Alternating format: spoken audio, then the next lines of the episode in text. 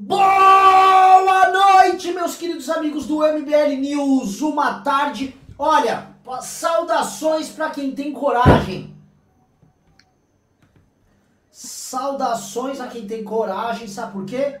Porque vagabundo não dorme hoje. Vagabundo tá na merda. Patriota, tá? Patriota tá tipo, ai, o que, que eu falo agora? Na verdade, proteger família faz parte de um, de um raio cinzento onde você vai operar sem saber pra onde. Vagabundo vai estar tá ferrado hoje, tá? Porque falaram que o Mourinho não tinha nada. E todo mundo sabe. Todo mundo sabe que o, o Sérgio Moro, ele não ia marcar o gol no primeiro tempo. O Sérgio Moro joga devagar. Eu tô dando sempre exemplo. O Sérgio Moro é uma jiboia. Ele vai enrolando, enrolando. Cara, ah, enrolando a minha perna. Quando vê, creu, quebrou seus ossos. Ou, saindo o conteúdo. Por o seguinte, eu tive acesso, e eu vou falar aqui pra vocês. Eu tive acesso não ao vídeo, mas a três pessoas que assistiram o vídeo. E eu tenho informações. E o bicho pegou. O bicho pegou. Tá? O que, que acontece? Está claro lá nas gravações que Bolsonaro fala em proteger sua família, interferência na PF, e fala inclusive em tirar o chefe da PF, a época o Valeixo, e o ministro Sérgio Moro. Foi uma reunião extremamente tensa, foi uma reunião extremamente pesada, tá? E foi uma reunião definidora do destino do governo Bolsonaro. Eu vou entrar hoje em muitos detalhes com vocês aqui, meus amigos, porque as pessoas precisam entender a gravidade do que aconteceu e as implicações, tá? Basicamente, Bolsonaro cometeu um crime no exercício do seu mandato contra o presidente da República. Ele anuncia o crime numa reunião ministerial e depois ele executa isso. Ele só não colocou ramagem para fazer o que ele havia prometido ali na reunião, porque o STF, através do senhor Alexandre de Moraes, barrou a indicação do ramagem. Mas ele ainda quer, ele quer o ramagem até hoje, ele recebeu o ramagem ainda. Porque a única coisa que importa pro Jair Bolsonaro nesse instante é a salvação dos seus filhos criminosos e do seu grupo de empresários criminosos que bancam suas aventuras golpistas ao redor do Brasil. Sempre falei, falei num vídeo.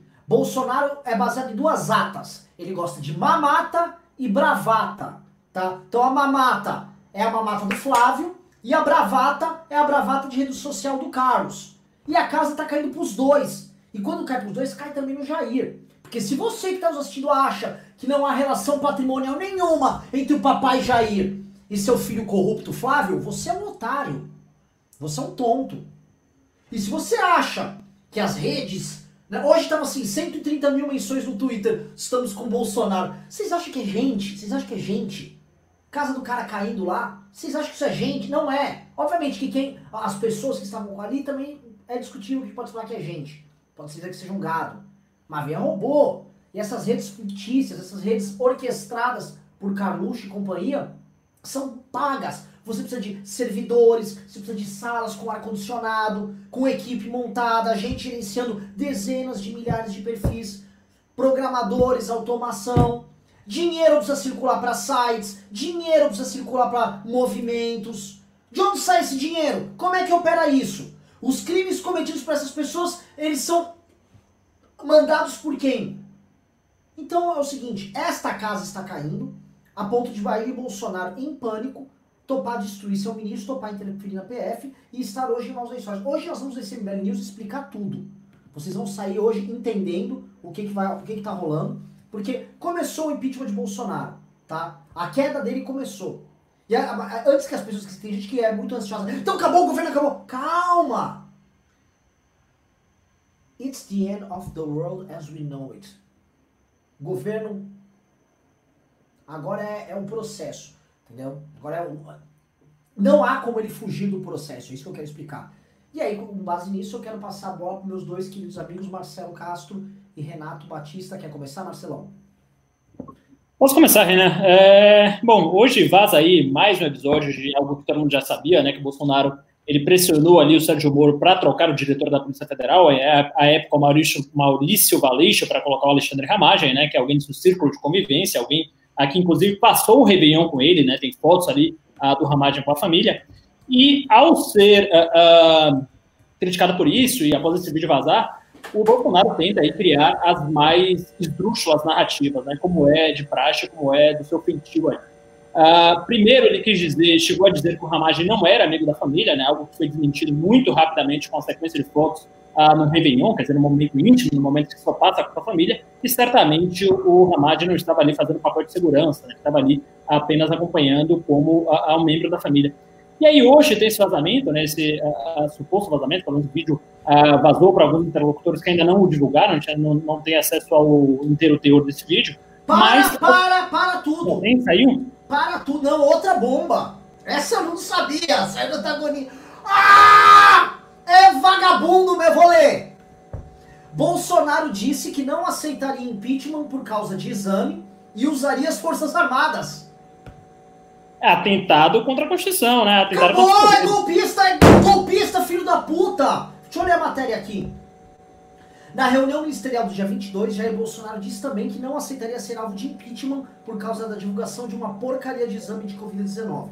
E ressaltou que ele é, que, é, que é ele quem comanda as Forças Armadas e as usaria se preciso para evitar um golpe. Ponto final. Ponto final. Ponto final. Sim. Bolsonaro tem que ser preso. Caralho, gente.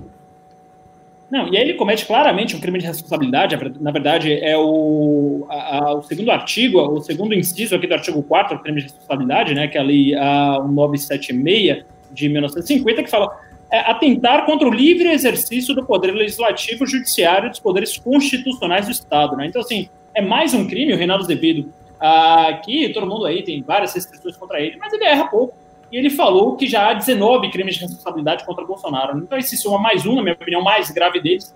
Uh, eu acho que em processo de impeachment agora, o Rodrigo Maia ele fica absolutamente sem desculpas para abrir esse tipo de processo, para abrir uh, uh, o impeachment contra Bolsonaro. E Bolsonaro, completamente sem base lá no Congresso Nacional, deve ser derrubado aí de uma maneira muito célere, né, de uma maneira muito rápida. Eu acredito aí, particularmente no processo de impeachment, a muito semelhante ao que houve com o Fernando Collor. Né? Fernando Collor saiu com 42 votos na época ali. Eh, em maio de 1992.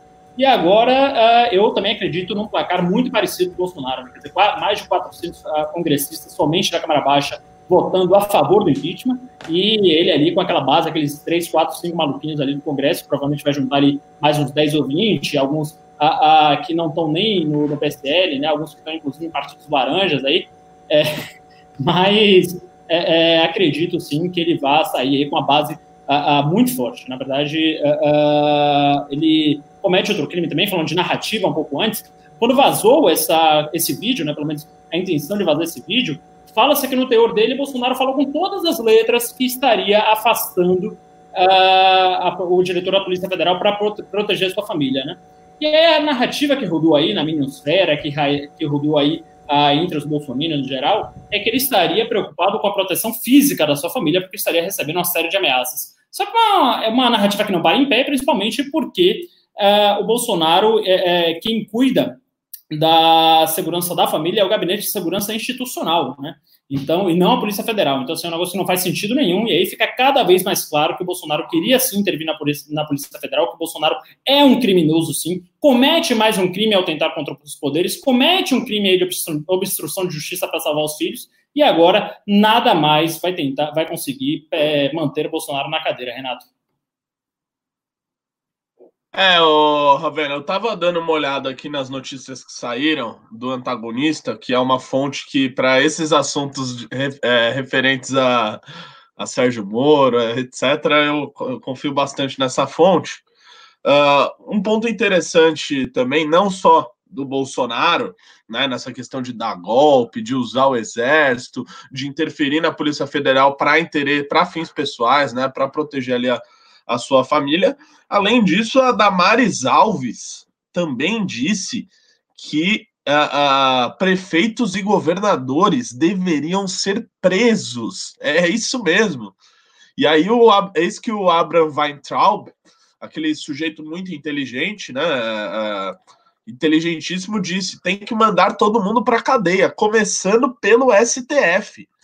Então, assim, se alguém ainda tinha alguma esperança de que não, é, são maluquinhos, são doidinhos, são, são os doidinhos. A Damares, ah, uma doidinha lá que faz, faz umas coisinhas, é legalzinha. Ah, vai entrar um maluquinho aí que fica no Twitter, fala. Não, essa gente não tem nada de maluquinha, essa gente é autoritária, é, é, tem, é, são proto-ditadorizinhos, né, que na verdade ali não aceitam a democracia. Tanto que uh, uh, justificam usar o exército para uh, tentar evitar um possível impeachment, falam em prisão de ministro do Supremo Tribunal Federal, falam em prender prefeitos e governadores que estão tomando atitudes diferentes uh, da, das do Jair Bolsonaro, graças a Deus, né, em nome da saúde da população. E aí eu já vi que a, a Damares ela se defendeu, né, dizendo não, veja bem, tiraram minha frase de contexto e coisa e tal.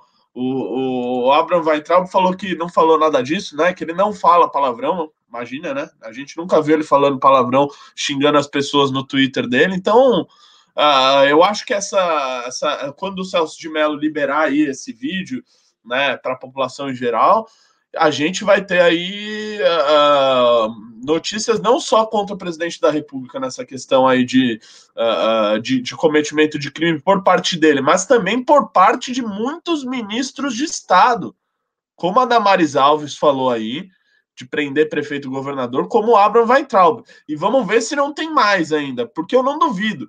E para finalizar, antes de passar para o Renan, eu fico imaginando que tipo de reunião ministerial. Você qual imaginar uma reunião ministerial? Você imagina uma, uma mesona grande, né? As pessoas decidindo coisas importantes ali, né? Falando ações do ministério, tentando enfrentar o, o, o coronavírus, tentando tomar medidas econômicas, uma coisa no minima, minimamente séria.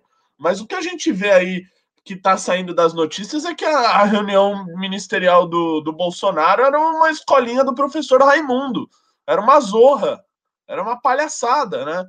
É, onde eles ficavam ali basicamente criando inimigos fictícios, né? Falando, justificando a própria incompetência, uh, uh, colocando a culpa nos governadores, nos prefeitos, em outros poderes e nada de ações reais. É assim, é, olha, eu fico imaginando o Sérgio Moro tendo participa participando de coisas como esse. Já deveria ter saído antes desse governo. Vamos lá, vamos lá, é o seguinte, tá? É, é, é tanta informação grave. O objetivo desse programa, primeiro eu vou falar um negócio. Nem todo mundo recebeu o sininho, tô recebendo um monte de reclamação. Você que tá assistindo, tá? Isso aqui é um processo, é uma batalha é mais uma batalha. Cada luta, cada vez que nós explicamos o que está acontecendo, trazemos informações, cada dia que passa é uma batalha na guerra contra esse vagabundo. Vocês estão entendendo? Não sei porque não foi o sininho. Divulguem, joguem nos grupos que vocês estão, mandem no grupo da família, joguem aí senator no Twitter, joga, joga o link rapidinho. Preciso que vocês divulguem esse programa. Esse programa precisa chegar ao maior número possível de pessoas, porque nós precisamos esclarecer e botar a bola no chão. O que, que é botar e a bola like, no chão? né? O like é importante também. Like também, estuprem de like aí. Ô, Renan, Oi. Só, só, mais um pequeno ponto que eu esqueci. Não, um deixa ponto... eu motivar a galera aqui. Vai lá, vai lá. motivação, aí você vai cuspir. A questão é o seguinte, eu preciso que vocês realmente ajudem, que é uma a treta, vai vir agora toda a máquina de destruição de reputação do Bolsonaro falar todas as mentiras. Vão falar, presta atenção, vocês vão ouvir o seguinte. O Bolsonaro, quando falou da proteger a família dele, estava se referindo à proteção da sua integridade física. Bolsonaro queria seguranças, queria o gabinete do GSI. Ele vai falar isso, os Minos já estão preparando isso. Tá? Isso é uma coisa. Segunda coisa, eles vão partir pro ad hominem para destruição de reputação do Moro já. Eu preciso que vocês divulguem esse vídeo, porque é o seguinte, aqui é a mesa de controle da estratégia política pra gente traçar. O MBL é meio campo. Tem gente nossa operando lá no Congresso pelo impeachment? Tem. Tem gente nossa operando, conversando com influenciadores? Tem. MBL é o seguinte, os Minions sempre quiseram destruir a gente porque a gente é articulador mesmo. E é! E vai articular o impeachment desse vagabundo sim. Então é o seguinte, aqui, esse programa é essencial pra galera entender. Divulguem esta bagaça, por favor. Tá? Eu vou. vou pra, pra galera entender o que tá rolando, tá? Eu gravei um vídeo, soltei agora. Vou pedir pra vocês irem nessa linha e vocês a gente vai trabalhando. Vejam, quando o Moro deu o seu depoimento, os Minions todos, né, isso não tem nada demais. Cadê a acusação? O Bolsonaro tava agora na rampa igual um retardado. Ah, olha o que ele falou, olha que a montanha pariu um rato, né? O Moro, ele não fez acusações, até porque ele tava depondo, mas ele apontou o caminho. A sacada foi apontar o caminho. Porque o grande problema, o grande problema na ponta, tanto pro impeachment, quanto pela própria denúncia, que, enfim, é, teria que ser votada depois na Câmara e pro, pro Supremo, era o Aras. O X da questão sempre foi o Aras, que foi colocado lá para ser o homem do acordão. E acordão que é acordão para ajudar o Maia, como ajudou, acordão que é acordão para ajudar a turma do PT, acordão que é acordão para ajudar o Flávio e também ajuda Jair.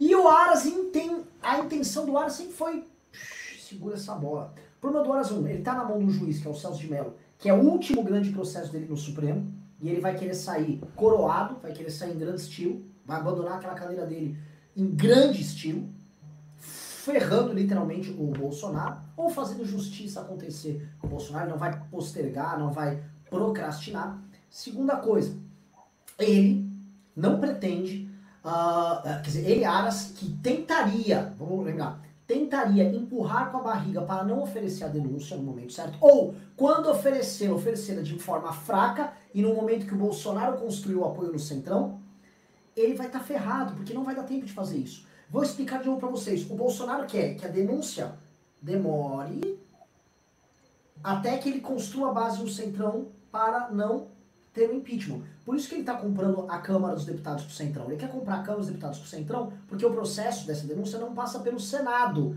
ele passa pela Câmara. É Câmara, depois STF. Então ele quer resolver a questão lá na Câmara agora.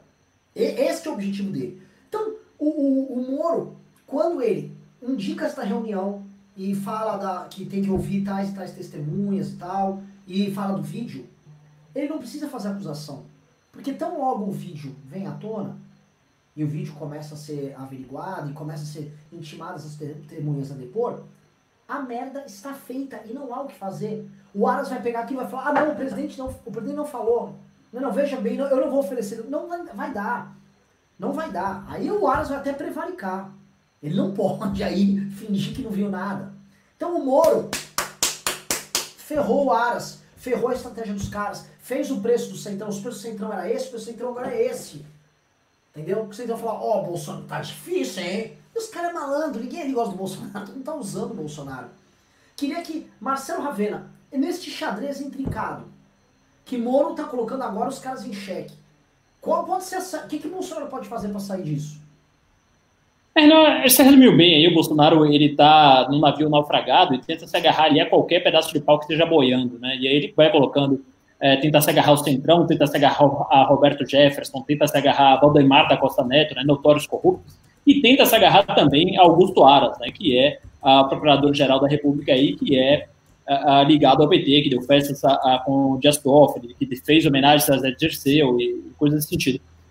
Então, assim, é, é, um claro sinal de que o governo está acabando, é um claro sinal de que o Bolsonaro está completamente desesperado, está pegando pessoas que não têm uh, uh, nenhuma simpatia da opinião pública, né, que não dão nenhuma sustentação política no sentido da opinião pública para ele, uh, somente para salvar sua pele de ser intimado. O da Justiça vai tomar a devida medida. O que, que eu, o que, que eu, opinião, já falei para vocês, quando qualquer um de nós achar que uma lei, um decreto está exagerado, tem dois caminhos: a justiça e o parlamento. No caso de decreto, chama-se projeto de decreto legislativo, para tornar sem efeito aquele decreto. Olha só, o que nós definimos é no, no total de profissões no Brasil, nós definimos quais eram as essenciais. Fora daquilo, os governadores e prefeitos tomam a devida providência, tem decisão do próprio Supremo.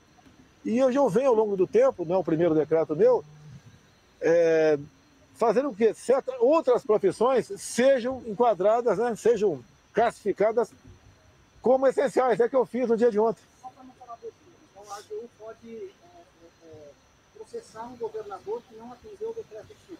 Olha, aí entra em descumprimento de, de, de, de uma norma. Certo? Nem haver descumprimento.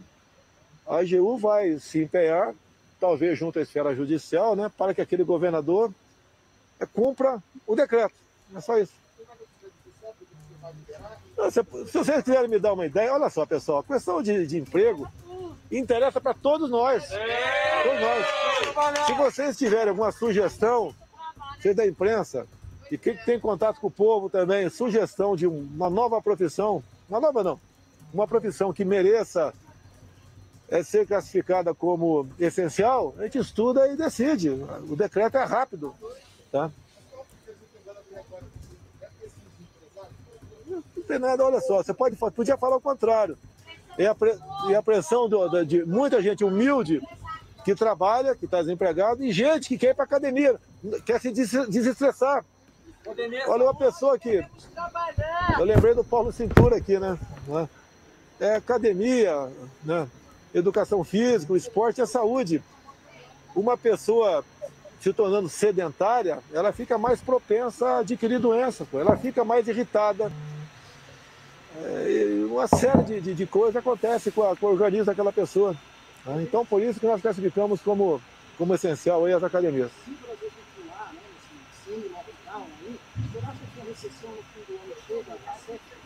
Ah, não, não sei. Eu não, posso, eu não posso falar em percentual. O desemprego já está aí. 38 milhões de, de informais, né? A OIT diz que a América Latina perdeu 80% do poder aquisitivo desse pessoal. Ah, o desemprego está tá vindo a galope, né? os empregos formais.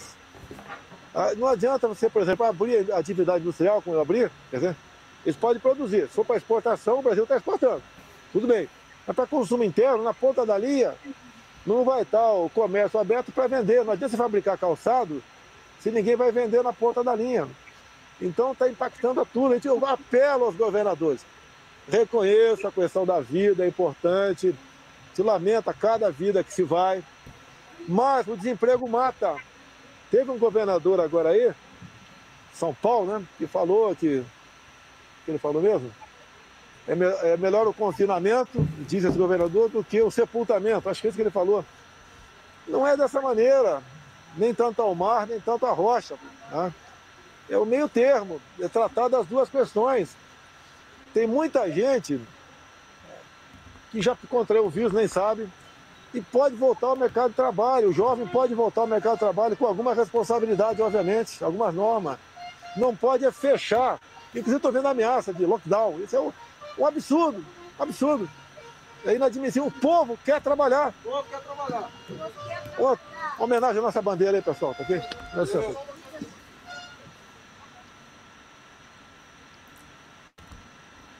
Ai, meu Deus do céu. É um débil mental, assim. É um débil mental. Eu, eu nem queria, assim, eu acho que eu não vou entrar agora nessa história das academias. É muita bizarrice. Isso tá acumulando. É no estoque de. Não dá pra gente. Opa, voltou?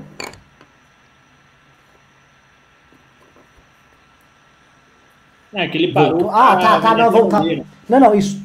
Verdade, vai ficar lá o Bolsonaro olhando a bandeira para ficar fingindo que gosta, né? Ele gosta dessa bandeira, sabe pra quê? É, nossa, como ele ama o Brasil, hein? Esse cara ama o Brasil, hein? Esse cara gosta. O Brasil é o seguinte, ele gosta de olhar aquela bandeira porque ele acha que aquela bandeira serve pra proteger os filhos dele. É, Volta aí, ô idiota.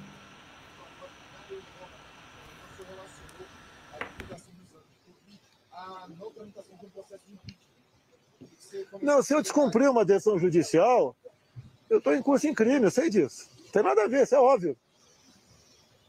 Isso é óbvio, ok? divulgaria exame se não tramitasse em processo de impeachment. É isso que está complicado. Não, mas qual é o motivo do impeachment por causa de um exame de coronavírus? Né? Nada a ver. O povo está querendo! pessoal, a, nível, a não divulgação de um exame, vocês vão querer caçar um presidente que não tem nenhuma mácula sobre corrupção, pô. Pô, tirar o presidente causa disso, tem cabimento, meu Deus do céu. A imprensa versus o povo.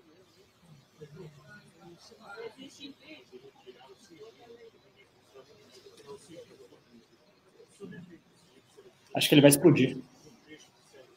Tudo que interessar o processo, eu topo retirar o sigilo. Tudo, sem exceção. Ao inquérito, né? Eu topo retirar, sem problema nenhum. Olha só, no vídeo todo, o que vocês vão recortar, o que interessa para o inquérito, tá? eu digo mais, o vídeo todo não tem a palavra Polícia Federal, não tem a palavra superintendente.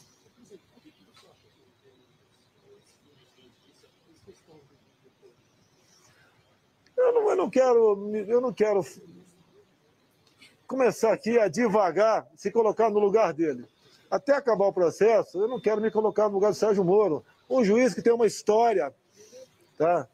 que mudou, mudou muitas práticas no Brasil, um juiz que tem seus méritos, tá? o juiz que nos fez muita chorar com as suas decisões, tá? Eu lamento que ele saia dessa forma que está saindo. Lamento muito. O Prevas está acompanhando aí a segunda fala do presidente da República, Jair Bolsonaro. Ih, Jair, Ih, Jair. Reparou como tá pianinho? Sim. Cadê a mitada pra cima da imprensa? O que nos interessa aqui, vou voltar pra essa bola pro, pro Ravena. O que nos interessa aqui é o seguinte: ele ainda não quer mostrar o conteúdo integral da reunião. Ora, esta reunião não tem informações de Estado. Por exemplo, olha, o Brasil tem uma ameaça aí, uma, o cara vai estourar uma bomba, eu não posso revelar essa reunião. Só que ele tem crimes que foram cometidos e aparentemente o inquérito estava de uma coisa, mas tem outros crimes. O que o Bolsonaro disse sobre a questão de usar as Forças Armadas para defender do impeachment, isso é crime. Então, vai ter que liberar Bolsonaro. Não dá para fugir, meu irmão. Você achou que, que o Moro ia desmoronar? Ravena. Assim, é, é, muito interessante que ele fala, pô, vão derrubar um presidente por causa de um exame, né? É como se fosse só pela não divulgação do exame, né? Na verdade, o que é, o fato grave aqui disso tudo é que ele, sabendo que estava com corona, ele foi às e foi a, contaminar mais pessoas que eventualmente foram para a UTI e possivelmente até vieram óbito, algumas pessoas que tiveram contato com ele, né? Então, assim, é, ou que tiveram contato indireto, talvez não no, no, no, R0, como se chama ali quando é a primeira transmissão, mas na segunda transmissão. Então, assim, é, ele foi um dos responsáveis por espalhar o coronavírus, ele não o fez como fez o paciente é, 38 lá de Hong Kong, que virou um caso famoso, né, que ele sozinho infectou mais de 400 pessoas. Ele não fez isso é, sem saber o que estava fazendo, ele fez isso com método, ele fez isso deliberadamente. Ele saiu para as ruas com a intenção de infectar e de matar pessoas. Tá? Porque a partir do momento que você sabe, você tem absoluta consciência de que você tem uma doença, se é uma doença que é potencialmente fatal em um grupo de risco que é muito amplo, né, que é pessoas que têm diabetes, que têm hipertensão, ah, que têm mais de 60 anos, você está cometendo, na minha humilde opinião, não é nem é, é, é um homicídio culposo, é um homicídio doloso. Você tem ali todas as informações possíveis e você foi para a rua sabendo daquele exame para contaminar mais pessoas. Você foi para a rua para disseminar o caos. Hoje a gente está chegando agora, a maioria dos estados é atingindo entre 90% e 100% da capacidade. O corona batendo recorde. Hoje, não, é, antes das 5 horas da tarde, a gente já tinha 500 mortos por corona. O segundo boletim hoje da noite deve bater mais um recorde. E Bolsonaro fica fingindo que isso é um fator menor, que isso é algo que não deve ser levado em consideração, não é isso? que isso é somente a não divulgação do exame. É, falando que uma corrupção é uma coisa tão maior do que isso. Isso, para mim, é tão ou mais grave do que escândalo de corrupção. O cara foi para a rua, ele, ele, planejou um genocídio, a mesma coisa. Você fala assim: ah, não, é, o Stalin não é genocida porque o que ele fez ali foi um holodomor, as pessoas morreram de fome, ele fechou as barreiras, ele não matou ninguém diretamente. Tá? Não, você pode falar, pô, é o Ad Stalin, virou esquerdista. Não, mas qual a diferença? Tá, vamos, vamos colocar em termos práticos. Eu sou um cara muito pragmático, muito é, prático. Qual a diferença você saber que você tem uma doença letal e você sair para espalhar isso deliberadamente e você fechar fronteiras para eventualmente não chegar comida para as pessoas. É genocida sim, cara. Isso, isso para mim, é um fato muito grande que pode levar ao impeachment e a prisão, espero que é o segundo. Vamos lá, vamos lá. É, você levantou agora os pontos do corona, né? Mas eu, eu, eu, eu, quero, eu, quero, eu preciso me ater nessa questão desse processo. Nós precisamos focar aqui e olhar, porque é aqui que está a morte do governo. Quando eu falo morte, sim, o governo Bolsonaro vai morrendo várias vezes, né? Como diz já Winston Churchill, na política se morre várias e várias vezes. Tá? Simbolicamente, o governo Bolsonaro morreu. Materialmente, ele está prestes a morrer. E juridicamente começou a morte hoje. Hoje, a morte jurídica, ou seja, o crime central que vai levar o fim do Jair, governo Jair Bolsonaro, está dado neste vídeo. Vocês entenderam? Politicamente, esse governo foi morrendo.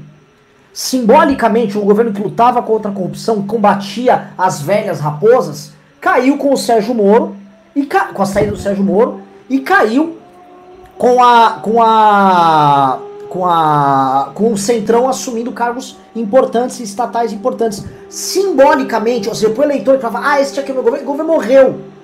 Morreu. E ele está numa situação que é muito complicada, porque quanto mais ele se queima, mais ele necessita de Centrão, de Toffoli, de Aras, fazendo favores para ele, que vão custar cada vez mais caro, para ele poder se manter. E olha só, eu raramente eu considero análises boas vindas, por exemplo, da Globo News.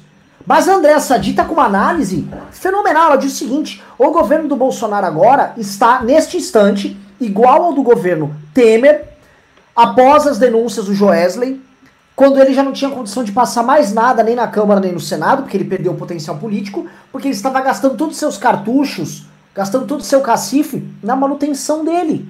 O Bolsonaro não está gastando energia para, ah, tem um horizonte de reforma, ele não tem mais nada. O Paulo Guedes que está lá, ainda mais depois das declarações, é um moleque que está enganando a galera do mercado financeiro. O Paulo Guedes está sendo moleque, moleque mentiroso. Entendeu? Já passou da hora de falar, ah não, ele, ele nada, Paulo Guedes é moleque.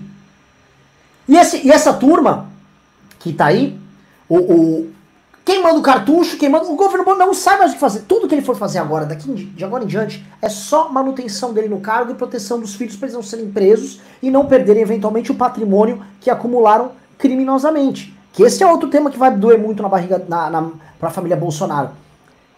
Em se comprovando as rachadinhas e todas essas fraudes, o que, que vai acontecer com esse monte de imóvel dessa turma? O que, que vai acontecer com as casas dessa turma? Monte de, tem casa da com pau, tem um patrimônio imobiliário gigantesco. O que, que vai acontecer com isso?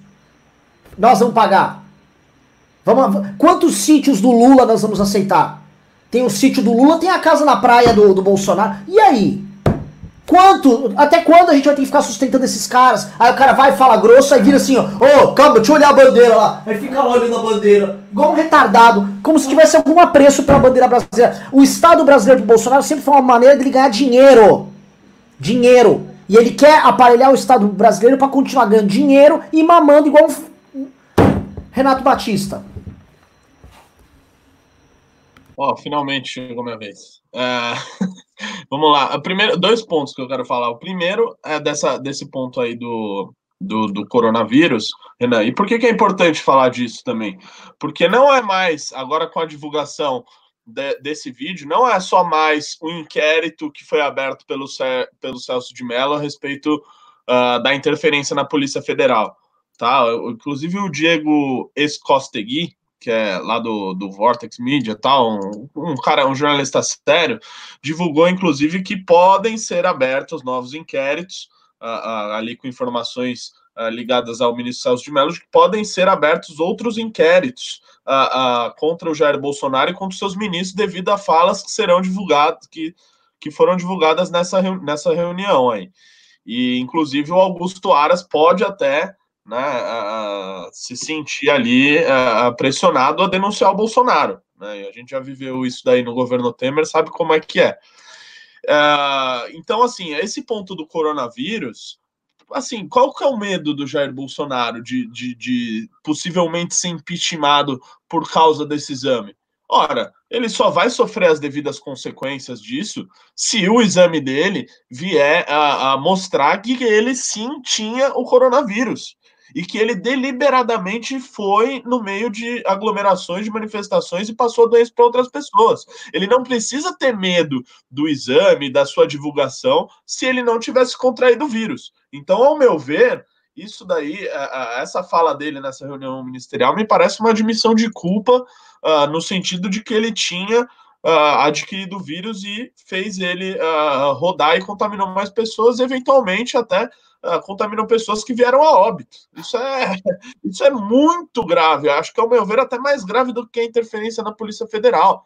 Então, o conteúdo inteiro dessas oito horas de gravação, ô Marcelo, podem sim abrir novos inquéritos, inclusive até mais graves do que esse que já é grave do Sérgio Moro da interferência na Polícia Federal, Ravena. É, Renato, eu, eu queria comentar aqui uma coisa que o Renan falou em duas partes. A, a, primeira é do Paulo Guedes, né? O Renan comenta aí que o Paulo Guedes é uma farsa e todo esse tipo de coisa.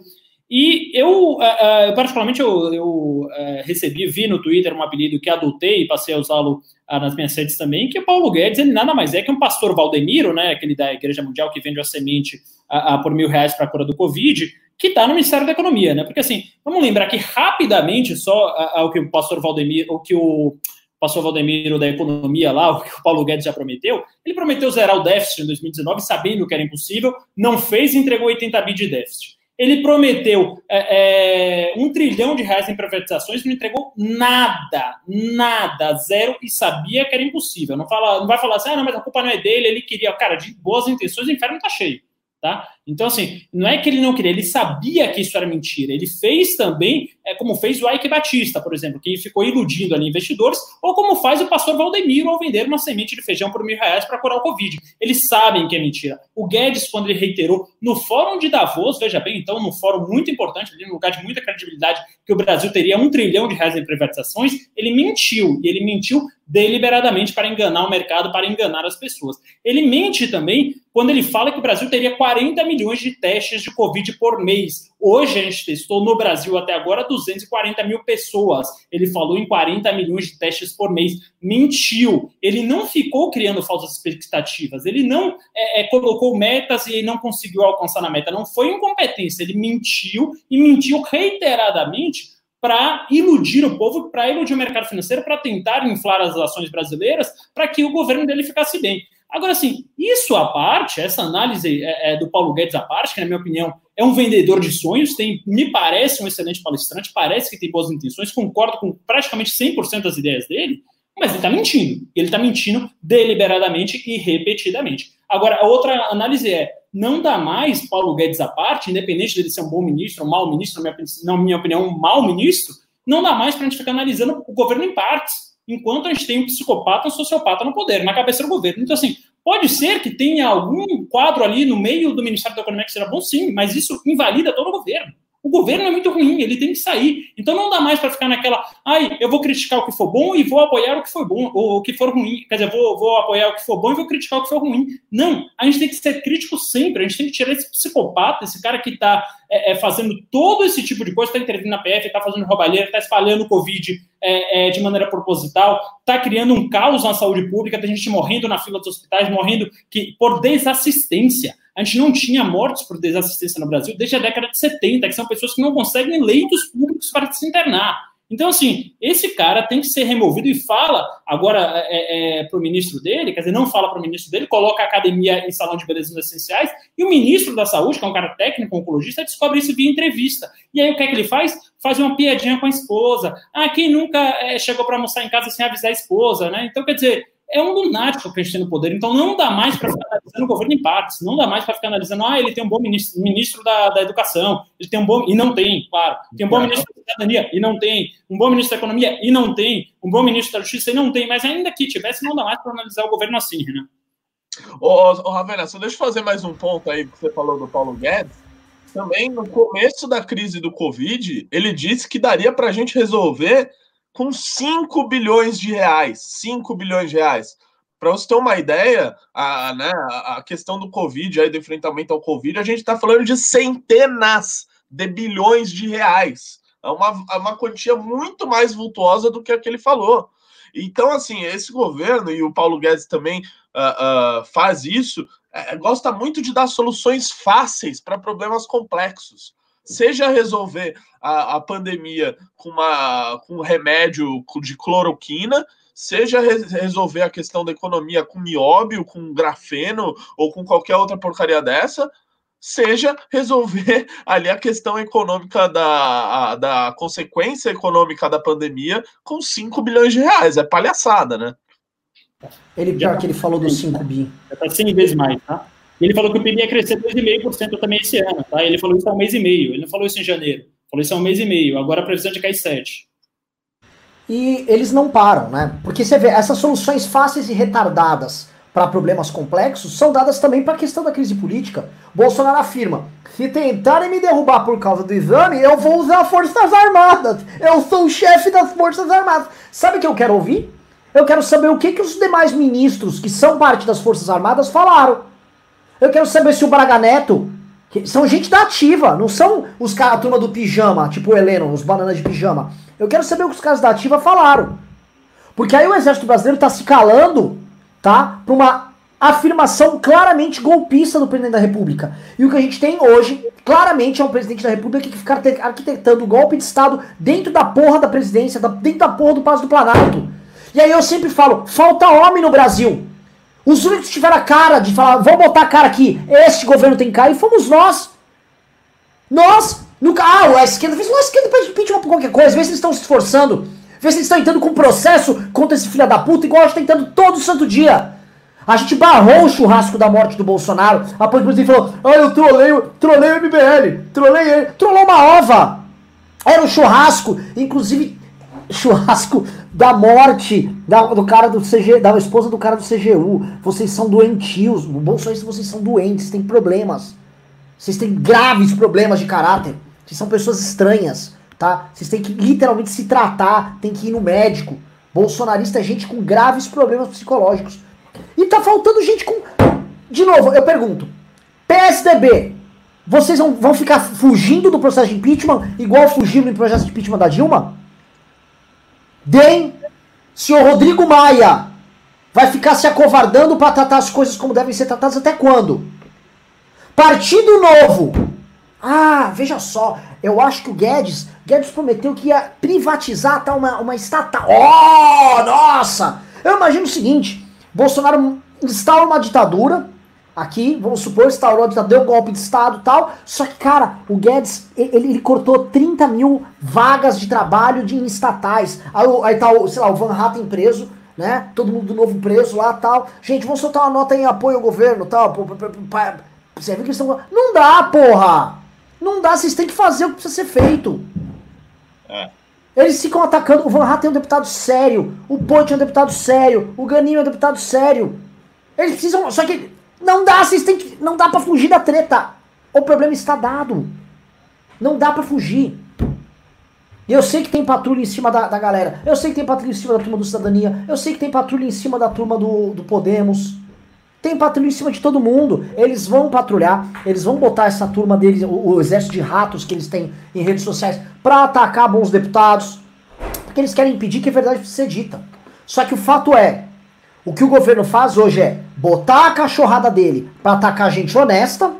Então a cachorrada tá atacando o, o, Sérgio Moro, a cachorrada dele ataca a turma do MBL, ataca a Janaína Pascoal, ataca quem for, faz patrulhamento no pessoal do Partido Novo.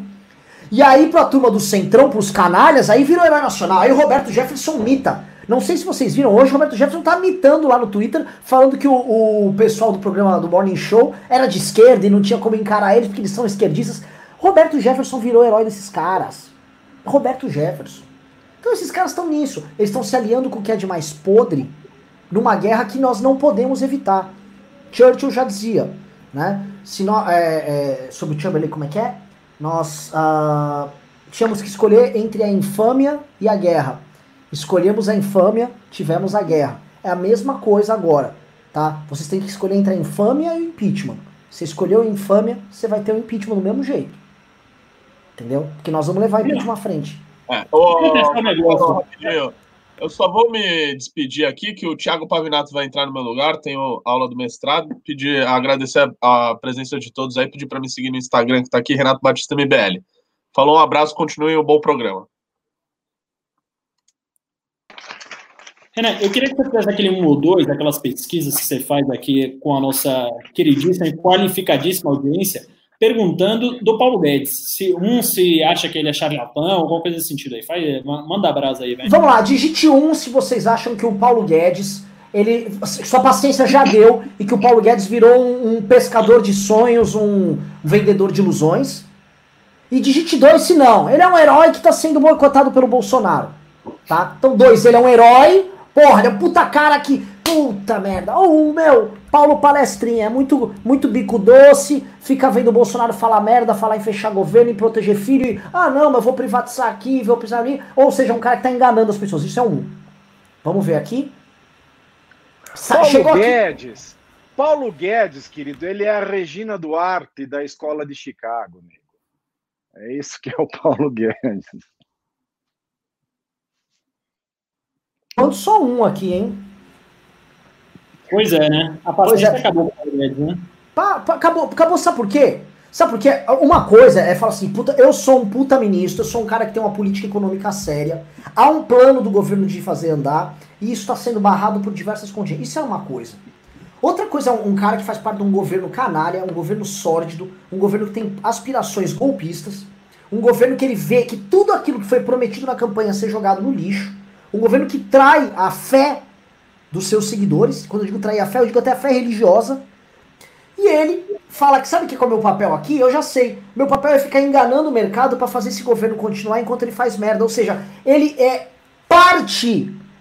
Ele é parte da estratégia. Já não dá para falar que Paulo Guedes é uma poliana. Paulo Guedes é parte, ele sabe o que tá fazendo. Paulo Guedes sabe que o Bolsonaro só mantém lá para falar, ô mercado, tem aqui o Paulo Guedes aqui, ó. Fala aí qualquer coisa. Ele fala, não, porque vai ter 50 bi, entra aqui, eu vou privatizar com 2 trilhões ali, e vai crescer em V, tá? Recuperação em V. Vocês não sabem o potencial que o Brasil tem. Porque Karl Popper já dizia, sociedade aberta seus inimigos, é normal, né? O impo... Paulo Guedes virou... Paulo Guedes é um Ciro Gomes. Você não entendeu. É blá, blá, blá, blá, blá. A recuperação em V você não entendeu. A recuperação em V é muito clara. A recuperação em V, V de velório, querido. É essa recuperação. E a hashtag do, da frase do Paulo Guedes, ninguém vai ser deixado para trás, é, tem, também tem a razão. Tá horrível o seu. Não estou te ouvindo o seu áudio, não, Pavinato. Vou ligar que desligou. desligou tá, então. Tá. Não é que ninguém vai ser deixado para trás. As pessoas estão sendo deixadas para baixo, para debaixo da terra. Né? Para trás ninguém fica, elas estão ficando para baixo. É, outro ponto que eu acho que é, é importante nós trazermos aqui para essa discussão, que tem, que tem a ver com o que está acontecendo hoje. Saiu uma matéria é, também no, no antagonista sobre a Damares Alves falando da prisão de prefeitos e governadores. Na mesma reunião. Que reunião é essa? Onde vai entrar o Beataco Supremo, Damares manda prender governadores e prefeitos, Bolsonaro fala em golpe de Estado e Bolsonaro fala em proteger seus filhos mexendo na Polícia Federal e no Ministério da Justiça. Mas a Damares é doutora em Direito, ela é doutora pela Bíblia, você esqueceu? Ela é doutora, é uma tese jurídica dela, da, é doutora, ela fala, eu sou doutora pela Bíblia, pô. Ela é doutora em Direito, é uma tese jurídica, tem que respeitar. A gente tá numa época em que opinião de bosta vale a mesma coisa que opinião é, acadêmica. Então ela é doutora pela Bíblia aí, então é uma solução da doutora Damares prender governador, é todo prender, né? Prende governador, prende o ministro do STF, prende todo mundo, né? Ele, o, o, o, o Bolsonaro vai ficar igual o Simão Bacamarte do, do, do Machado de Assis, ele matou, para ele todo mundo vai, vem para dentro da Casa Verde aqui do hospício. Só ele presta, ninguém mais. É, tá ridículo isso. Marcelo Ravena. Damares, ela aparecia no meio dessa loucura até que ela não estava atrapalhando tanto. Agora, nessas reuniões fechadas, parece que Damares se solta. Vai entrar e também se soltou. O que, que resta do ponto de vista de ministério desse governo? Há algum, algum norte ali? É, é, o que eu falo sempre aqui, o Ministério do Governo Bolsonaro está aparecendo muito com o Ministério do Governo Dilma quando estava ali às vésperas de cair, né? O, o, Ministério do Governo Dilma chegou a colocar ali, uh, não sei se vocês lembram, no Ministério do Turismo, uh, um senhor que ficou conhecido ali, o senhor Fábio Alves, que ficou conhecido ali como Mr. Bumbum, né? Que ele tinha uma, uma esposa, uma namorada que fazia é. fotográficos é. ali pelados no Ministério do Turismo, né? E o, Ministério do, do Bolsonarismo é assim também, né? Quer dizer, tá só com o resto do resto, só com figuras caricatas, figuras que nada agregam para a sociedade, que não dão sequer o apoio político dele, e ele está se fechando sobre as figuras. Agora, assim, é, sobre tanto Weintraub quanto a Damares se soltarem nas reuniões, acho que é o único, a única coisa que explica o Bolsonaro dar tanto apoio a eles, né? Porque, assim, o Weintraub é, é, alguém que faz a gente passar uma vergonha mundial, né? Um cara que é o ministro da Educação, que é uma das pastas mais importantes, para algumas pessoas a pasta mais importante de todas, a, a, de toda a esplanada dos ministérios, e é um cara que não sabe escrever português, né? Então, assim, não dá para dizer que é um erro a, o outro que ele fez no Twitter. É, é, são erros recorrentes. É um cara que não tem conteúdo programático, é um cara que não fez nada até agora, como não fez o governo inteiro, tá? Não é uma, um privilégio do Weintraub. Mas se parar para pensar, o que é que o governo fez até agora? O que é que o Bolsonaro fez até agora? Ficou atacando todas as instituições, ficou atacando é, deputado, ficou atacando senador, ficou atacando juiz, Ministério Público, promotor de justiça, ficou atacando é, governadores, ficou atacando ministros de Estado do seu próprio governo e não propôs nada. Não há um plano de governo Bolsonaro. Então você vai isso, é, e você pode falar isso em todas as pastas, você me perguntou sobre o Ministério. Então você vai para a pasta do meio ambiente, por exemplo, Ricardo Salles ele não tem nenhuma agenda de salvar o meio ambiente, de proteger o meio ambiente, de fazer qualquer coisa em prol do meio ambiente. A única agenda dele é fazer charts ah, colocando que o Greenpeace queima a Amazônia, é lacrar em cima da agenda 2030 da ONU, é fazer esse tipo de coisa, sair do Acordo de Paris. Você vai para a agenda de educação, é a mesma coisa. A função não vai entrar, não é educar as nossas crianças, não é pensar no projeto de futuro para nossas crianças. É só lacrar no Twitter e ficar xingando todo mundo. Ministério dos Direitos Humanos a mesma coisa. A Damares não está lá para fazer qualquer inclusão, está lá para ficar falando que menino veste azul e menina veste rosa. Você vai para o Ministério da Economia, o Paulo Guedes não está lá para crescer a economia, está lá para ficar dando palestras para bancos gringos falando que a economia vai crescer. Então, assim, não existe um plano de governo em nenhum dos ministérios do bolsonarismo. Não é privilégio do Weintraub, da Damares, do Paulo Guedes ou de qualquer outro. E o Ministério da Justiça, aliás, é bom a gente frisar, que era o único que estava tentando cumprir seu papel, aliás, junto com o da Saúde, foram ambos demitidos. Né, não, desculpa, uma... mantém mais aí, faz a ressalva da Tereza Cristina, que eu também Verdade. não sei. Não sei porque ela não pediu demissão ainda. Acho que ninguém tentou interferir direto ali. O único percalço dela é o Ernestinho Rotril, né? Mas ela ainda tem alguma dignidade ali dentro e ela está segurando a duas penas, a duras penas, a balança comercial do país. É verdade, posso ter sido injusto com a Damares. Agora, sim, os ministérios que tinham algum plano de governo, a exemplo do Ministério da Justiça, teve o diretor da pasta, o dirigente da pasta, no caso Sérgio Moro, demitido.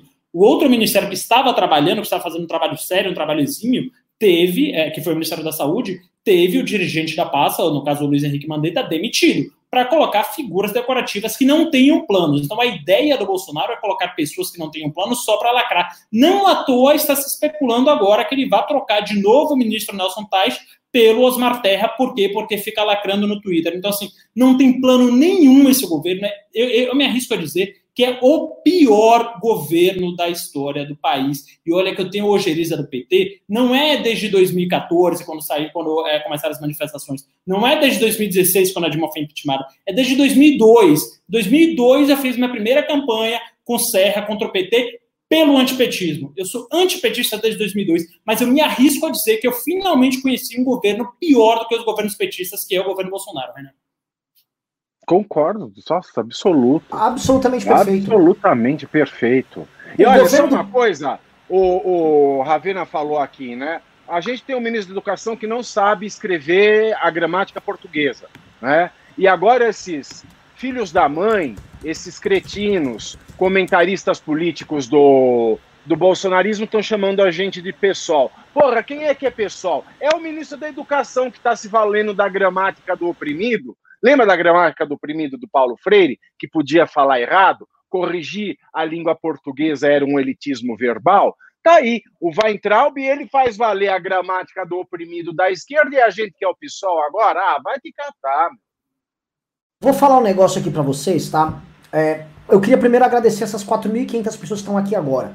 Vocês, 4.500 pessoas que estão aqui, então, são pessoas que estão vendo assim, uma análise real, séria, com o coração. A gente está falando que a gente sente também disso aqui, mas a gente está falando a real. Porque eu vou te falar, de mentira, meu irmão, tá? Tem um monte. Eu pedi, eu passei pro pessoal da produção, pro Heitor colocar no ar, uma imagem agora. Agora do Pingos nos Is. Heitor, você tá com a imagem aí? Eu quero imagens.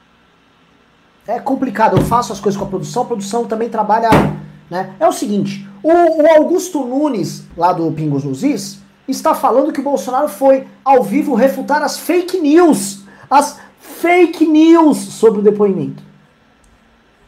Assim, nós estamos falando, olha, estamos sabendo através de fontes o que houve no depoimento, tá? Houve declarações do Moro com a imprensa, isso é uma coisa, tá? Olha, em sendo verdade, tudo leva a crer que é verdade, temos este quadro.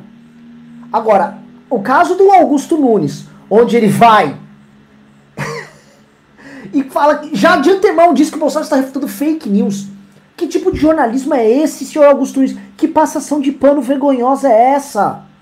Eu sei, que destruição da própria live. carreira. Que estavam em live horrorosa. agora. Vocês estavam em live agora. Faz Sim. 25 minutos, a advogada do Sérgio Moro pediu formalmente ao STF a liberação pública do conteúdo da gravação. Se essa gravação é fake, por que é que é a advogada do Sérgio Moro que está pedindo a liberação ao público da gravação e não são os advogados do presidente? Não é a Advocacia Geral da União. Alguma coisa de errada tem aí. Ó, aqui tá, tá aqui, ó, a imagem. Isso agora do programa Panos Luzis, tá? Programa Panos Nozis. Tá o Augusto Nunes, a maior vergonha do jornalismo brasileiro, esse homem. Um cara que deu um soco na cara do outro jornalista. Ai, tá aí, é, é a truculência deles mesmo. tá? Ele deu um soco na cara do outro jornalista. À época, vamos lá pra defender a honra do Moro, hein? Moro que hoje ele, ele tá, acha que é um difusor de fake news. Tempo passa, né, Augusto Nunes? E aí tá ele lá falando, Bolsonaro critica fake news sobre vídeo. Ah, Augusto, que, que legal, né, cara? Que belo jornalismo, hein? Que, be... que escola, você, Constantino, Fiuza, Caio Copano, que turminha, hein? Que fim, que fim. Essas 4.500 pessoas que estão agora aqui conosco assistindo, 4.800 pessoas agora, né? Pra vocês fica o entendimento. Pessoal, não dá mais para acompanhar notícias e acompanhar o que está acontecendo na base dos passadores de pano, desses mentirosos. É muita mentira. É um governo que se sustenta só na base da mentira, meu irmão. Não dá para cair numa conversa mole dessas. Tá falando agora que é fake news o que tá sendo dito lá. Renan. Pelo amor de Deus. Por favor. Só, só, para colocar aqui uma coisa, os caras mentem tanto, né? É, que ontem foi divulgado aí o tal do gasto do cartão corporativo, que foi o maior uh, dos últimos governos, maior que Temer, maior que Lula, maior que Dilma, etc. E a Bolsonaro fala simplesmente que ele estava repatriando pessoas de Wuhan, uh, passando essa, esse tipo de despesa no cartão corporativo. Né? Fato é que a despesa, a fatura é fechada, ninguém consegue comprovar isso. Né? Então, assim, é, ele não falou isso pessoalmente, mas a militância uh, levantou esse tipo de coisa, pelo, pelo menos pelo que eu vi, e porque são coisas que não dá para comprovar, né? São coisas que ele pode falar a esmo e tá tudo bem. E as pessoas acreditam, as pessoas compram. O mesmo caso do Alan dos Panos, né? Quer dizer, ele faz ali uma propaganda governamental, faz mais de 1.400 inserções do Alan dos Panos, e aí eles rebatem dizendo que o valor era de R$ reais por 1.400 inserções, que era Google AdWords, que você não escolhe quem anuncia. Então, assim, é, é, é, uma mentira sistemática o tempo inteiro, é sempre uma contra-narrativa. E você vai lá, é, o, o, que mais me entristece nessa coisa que me deixa mais atônito, é que é o portal da transparência, quer dizer, um órgão oficial, um órgão de divulgação oficial, contra uma narrativa de Minions que não tem é, nem sustentação em nada na realidade e tem muita gente compra, comprando a segunda. Então, quer dizer, entre o portal da transparência, a divulgação de dados do governo e uma narrativa qualquer feita por um bando de maluco, tem muita gente comprando a segunda. Então, assim, é, é, é desesperador, é uma guerra assimétrica isso aí. O Rodrigo Constantino, que também é um comentarista do bolsonarismo, que é um cara sem escrúpulo nenhum, que é um, ele é criminoso. O Rodrigo Constantino é criminoso. E, senhor Rodrigo Constantino, se você estiver assistindo o News ou alguém estiver assistindo para você, me processe por calúnia porque eu não estou caluniando, estou dizendo que você é criminoso, você é racista, você é criminoso. Você disse ontem que os gastos no cartão corporativo do Bolsonaro, eles estão abaixo da média dos outros presidentes, que os gastos deles são absolutamente normais, comprando a narrativa da do traslado das pessoas de Wuhan para o Brasil ah, os jornalistas sérios desse país levantaram os gastos, diferenciaram os gastos é, da trazida do pessoal de Wuhan para cá, e sem esses voos da FAB, tirando esses voos que o Bolsonaro disse que fizeram elevar a conta do, a conta do cartão corporativo, sem esses voos, o presidente ele gastou 59% a mais no cartão de crédito. Os gastos sigilosos da presidência com cartão corporativo cresceram de janeiro a abril, mesmo quando descontado o valor da operação que resgatou brasileiros de Wuhan na China certo? 59% a mais. Vamos voltar para o Augusto Nunes, mas a versão é essa.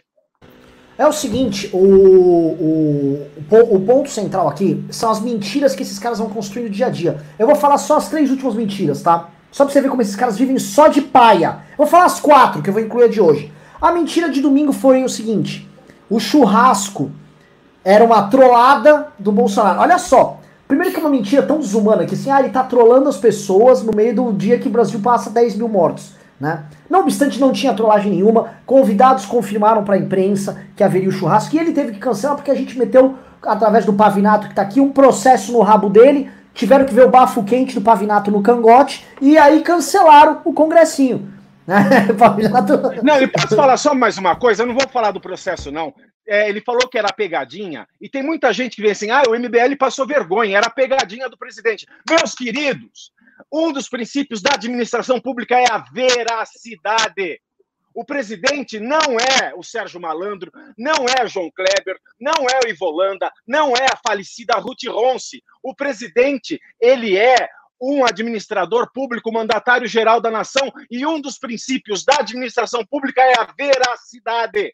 Por isso, o Bolsonaro não tem direito a fazer pegadinha. Ele é proibido de fazer pegadinha. Quando ele faz pegadinha, ele comete crime de responsabilidade.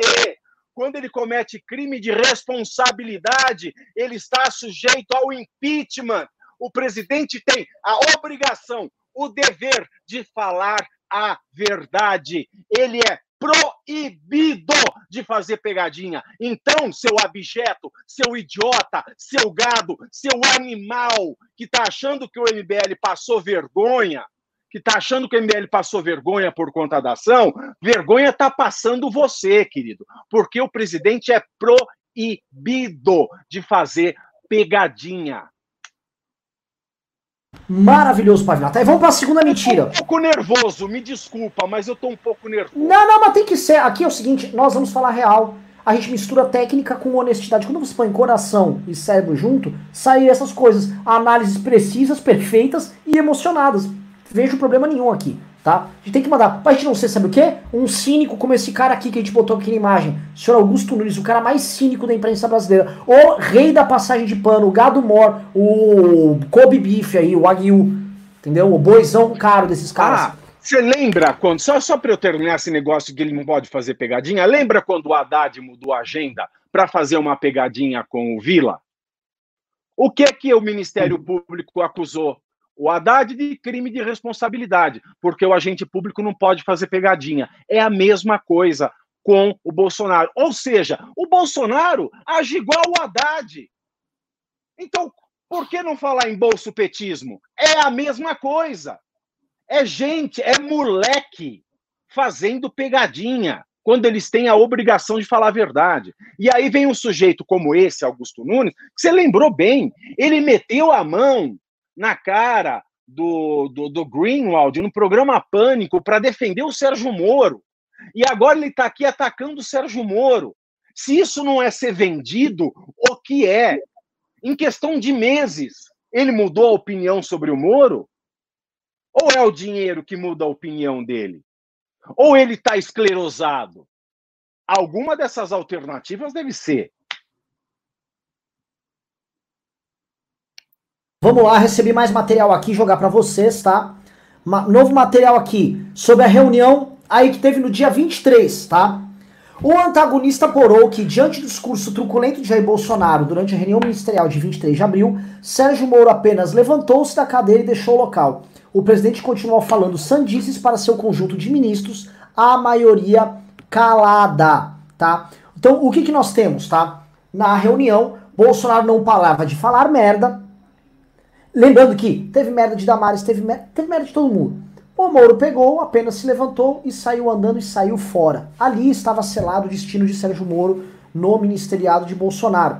Mas ali também fica claro, novamente, a leniência de ministros que as pessoas devotam como sérios. Que eu volto a repetir, senhor Paulo Guedes. Você fala assim, estão implicando com o Paulo Guedes. Estamos implicando mesmo. Estamos implicando porque ele está implicado num comportamento covarde, leniente, aceitando a corrupção e aceitando o autoritarismo do Bolsonaro.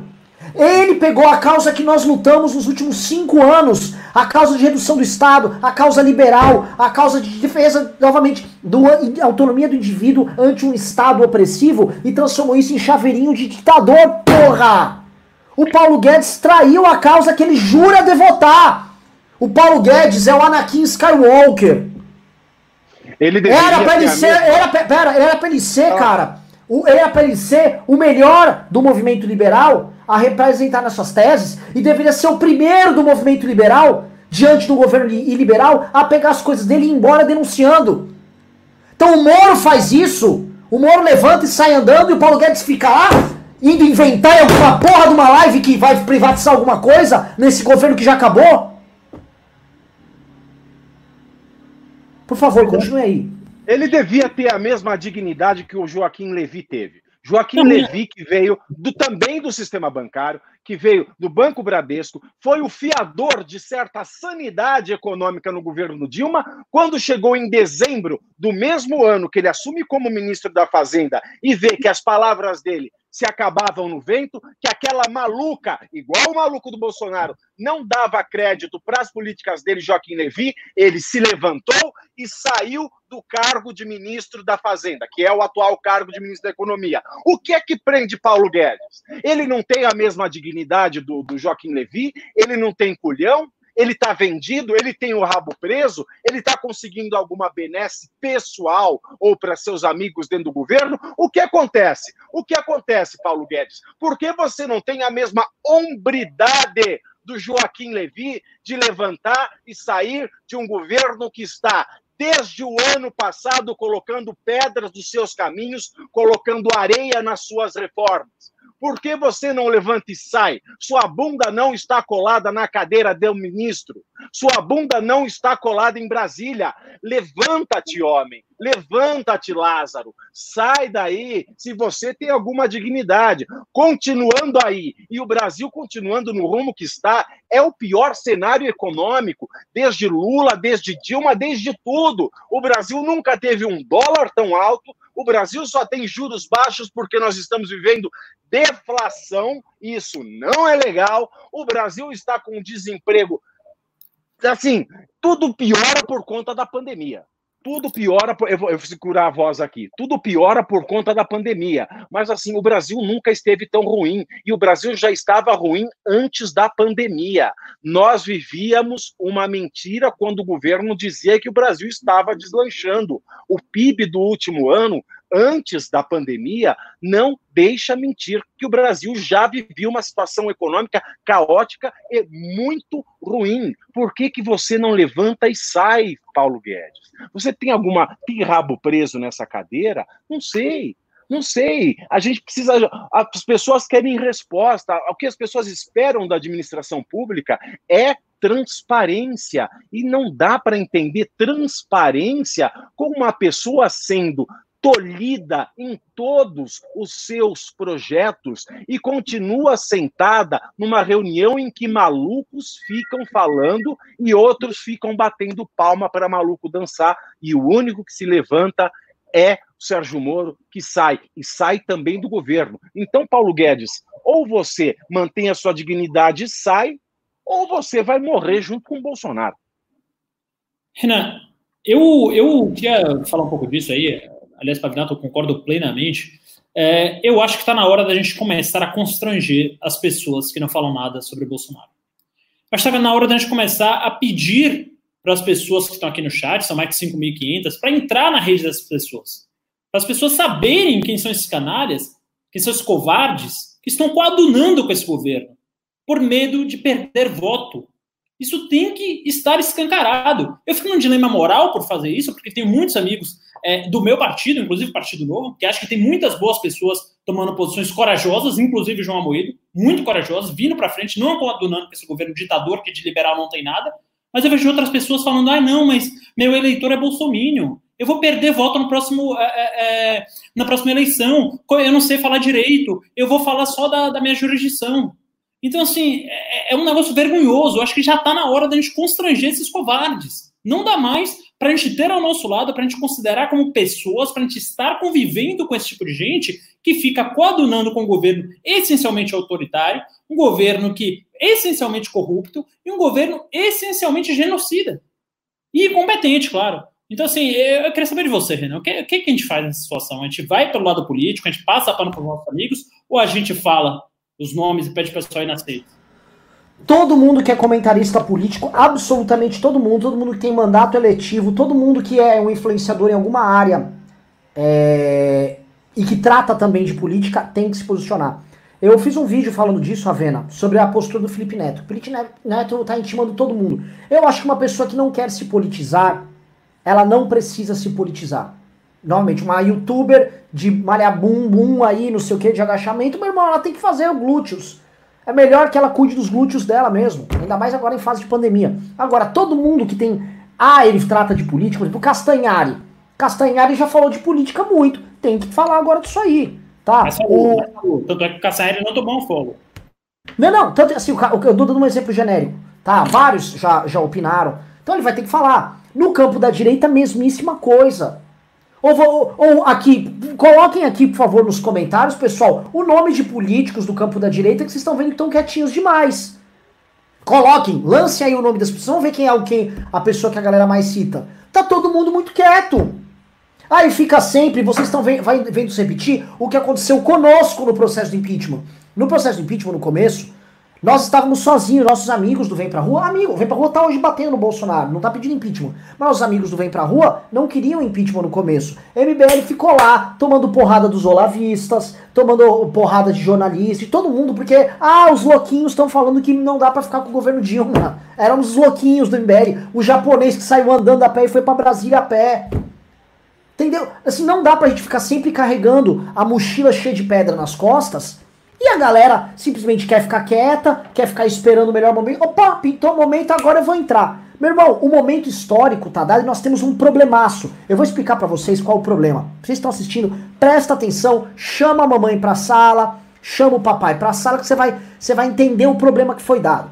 Tá? Qual o problema? O Jair, ele acertou em algo aqui sem querer. Tá? O Jair às vezes acerta e a gente não sabe. Onde foi que ele acertou? Vou contar para vocês. Na live, na, na, reunião que foi gravada, ele disse o seguinte: Não vai ser por causa de um exame de sangue lá para ver se eu tinha Covid que eu vou tomar impeachment. Se eu tomar impeachment, por causa disso, eu vou usar as Forças Armadas porque eu sou o comandante geral das Forças Armadas, tá? Então, eu comando as Forças Armadas e se forem pra cima de mim com impeachment, eu vou dar um golpe. É isso que ele tá falando. O Bolsonaro, ao falar aquilo, ele impôs uma nova regra no jogo, um novo crime, onde ele ameaça o Brasil, ameaça as instituições de um golpe de Estado. Ele ameaçou, ele numa reunião com todos os seus ministros, com generais presentes, ele ameaçou dar um golpe de Estado caso ele sofra um processo de impeachment, tá? Então, é isso. O problema, que eu falo que é o acerto do Bolsonaro, entre aspas, onde está o acerto dele? tá que o Bolsonaro agora nos obriga a termos que tirá-lo de lá. Porque se nós aceitarmos esse limite cruzado por ele, que é um limite absolutamente inaceitável dentro da democracia, significa que nós estaremos sendo, quando eu digo nós, sociedade, nós, demais poderes, nós, instituições, nós estaremos sendo lenientes com o homem que coloca verbalmente uma reunião oficial gravada que ele pretende fazer uso das Forças Armadas para dar um golpe de Estado. Então o Bolsonaro cruzou, ele, ele deu uma, um truco, ou seja, ele é aquele, policia, aquele bandido que no meio da rua sacou uma arma contra alguém. Se ele sacou a arma pra você, meu irmão, pra gente, ou a gente. Ou a gente faz alguma coisa, já era. Ele sacou a arma. Ele tá com a arma apontando pra gente. A sociedade vai ter que fazer algo, ou ela se tornará refém do homem que está apontando a arma contra ela. Vocês estão entendendo o tamanho da gravidade? É, é, é extremo. O que eu tô colocando aqui é o seguinte: o limite cruzado pelo Bolsonaro foi tão grande, foi uma ousadia tão grande, que é, ma é mais grave do que o limite que foi cruzado a, na questão de privilegiar os filhos e proteger os filhos ali com a superintendência da Polícia Federal, e impõe a nós, democratas, a obrigação de tirarmos ele de lá. Porque se não tirarmos, nós estamos sendo lendentes com um cara que quer dar um golpe de Estado. Meu irmão, isto é preocupante demais. Os que, Tiago Pavinato, que é jurista, isto é também crime de responsabilidade, sim ou não? Em se confirmando é claro que, que, ele é. disse isso na reunião. É claro que é crime de responsabilidade. Aliás, isso, se, isso confirma uma coisa: que ele está assistindo muita loucademia de polícia. Né? Lembra que no final chega, chega sempre o presidente lá, eu sou o comandante-chefe das Forças Armadas, ele está assistindo muito esse tipo de comédia. Né? Mas, além desse, de mais essa verve cômica na fala dele, seria cômico se não fosse trágico porque ele está avocando para si, não é, que ele comanda as forças armadas até se for para pedir para que ela realize algo inconstitucional.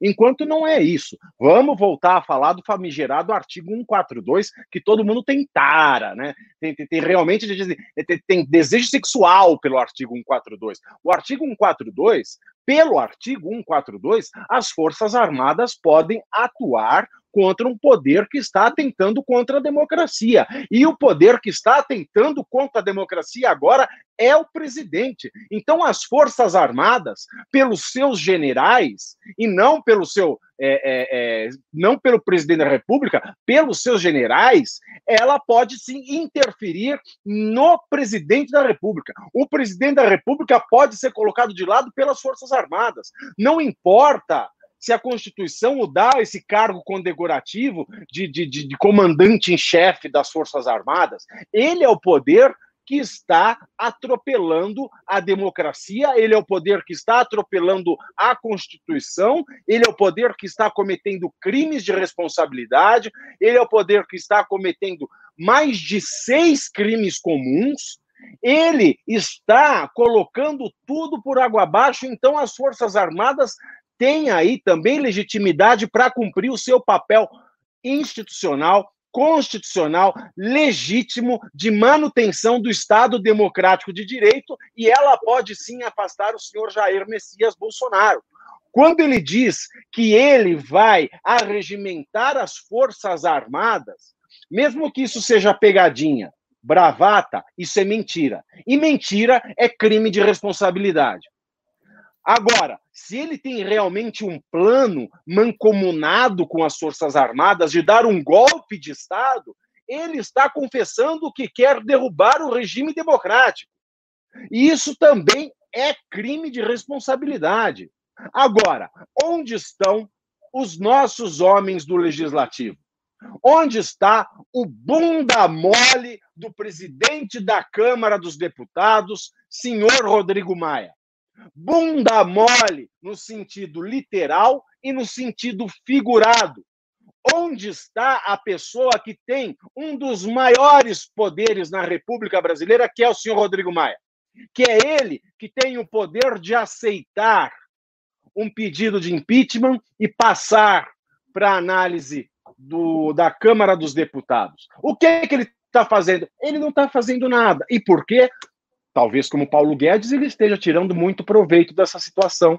Ele esteja conseguindo muitas benesses para o seu Estado, talvez esteja conseguindo benesses pessoais.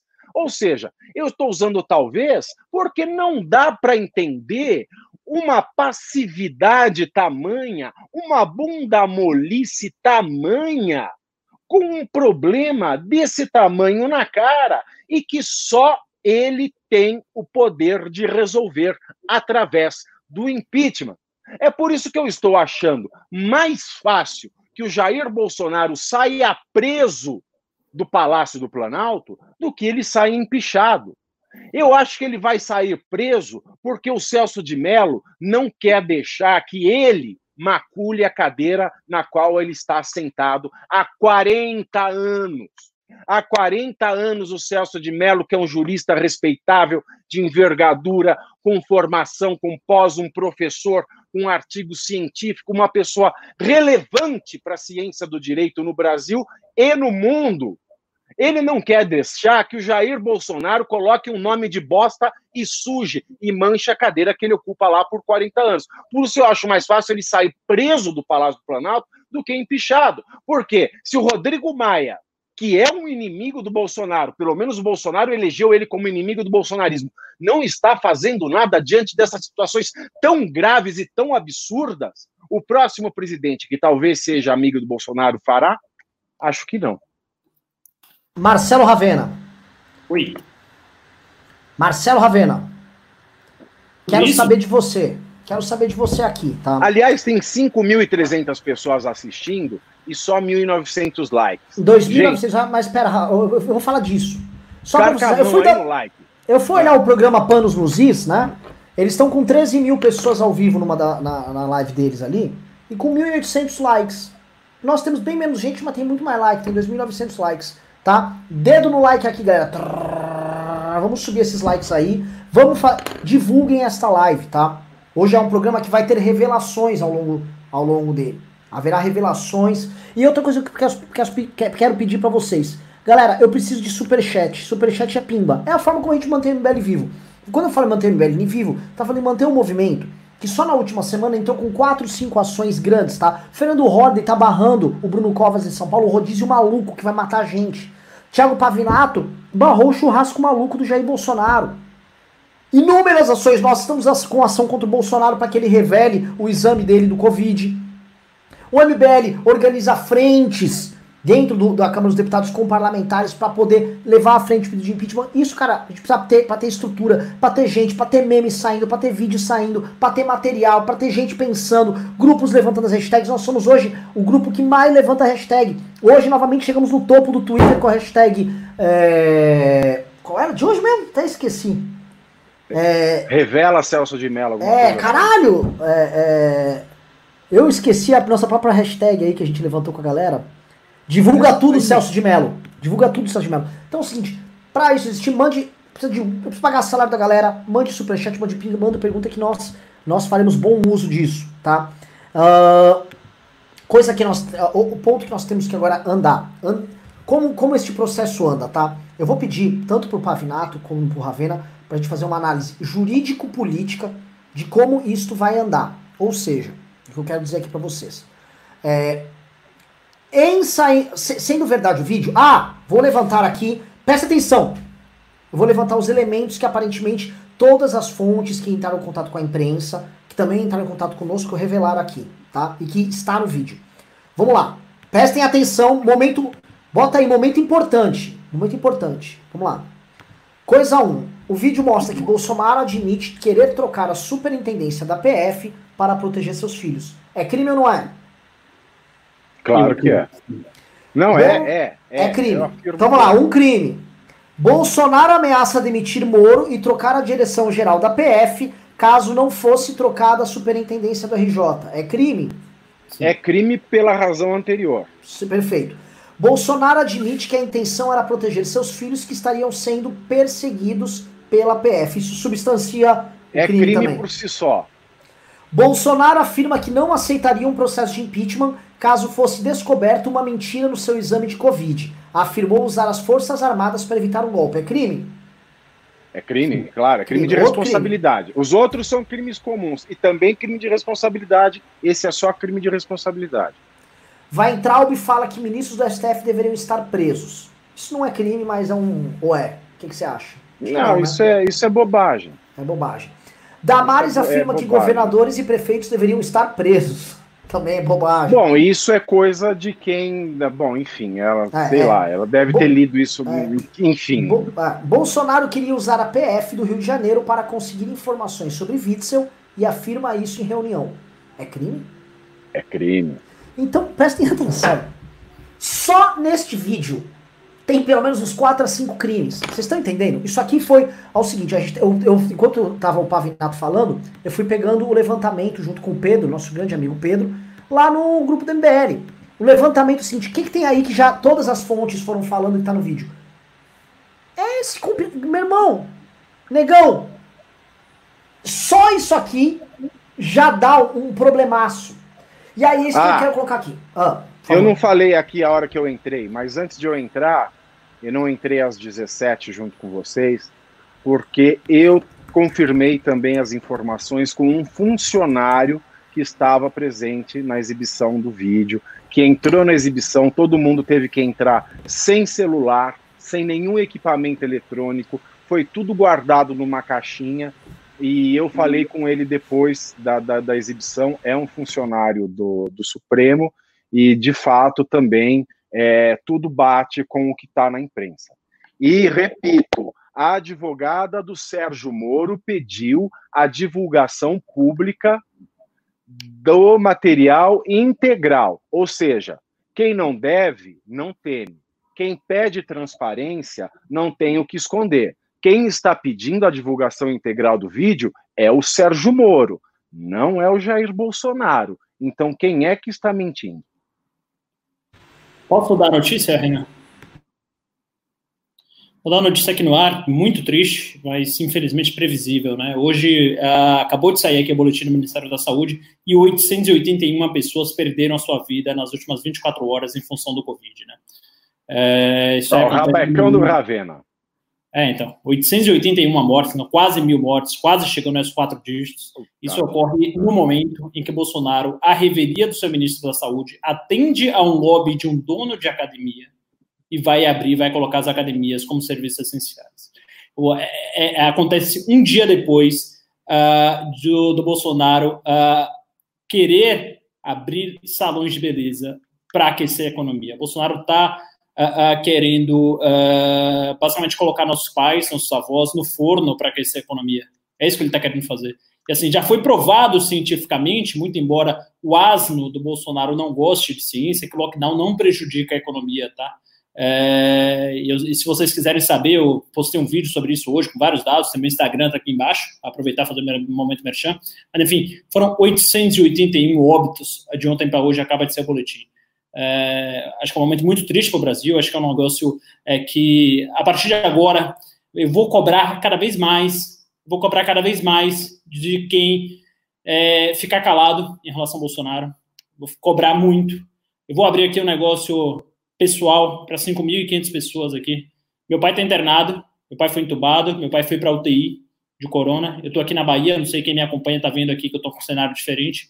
E vim aqui para visitar ele no meio dessa crise.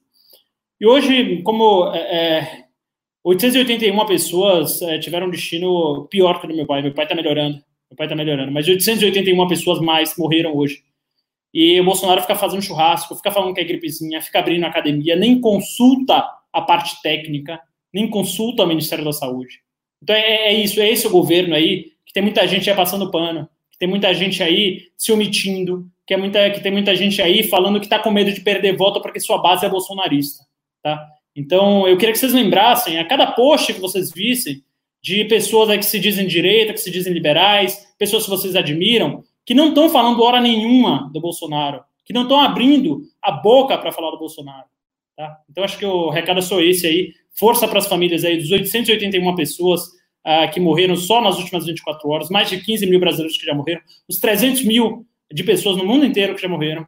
E com fé em Deus aí, com, com muita luta nossa, a gente vai conseguir tirar esse idiota do poder. É a gente conseguir tirar esse psicopata do poder. Obrigado aí pelo depoimento, Marcelo. De novo, assim. E melhor é difer... meu pai, pô. Eu não sabia. Eu não sabia. Obrigado. Obrigado. Tá, tá, tá melhorando, tá melhorando, tá melhorando. Graças a Deus. É uma situação grotesca. As famílias de amigos nossos, todo mundo já tem um caso. Com certeza vocês aqui no chat devem conhecer algum amigo um parente que está sofrendo o flagelo do coronavírus. Hoje, o melhor amigo de uma amiga minha de infância morreu. O cara era, era imunodepressivo, tinha HIV, morreu no Emílio Ribas. É isso, tá morrendo. Jovem, morrendo, morrendo, morrendo. E aí? Né? O Bolsonaro hoje falou: eu lamento também, aí, eu lamento.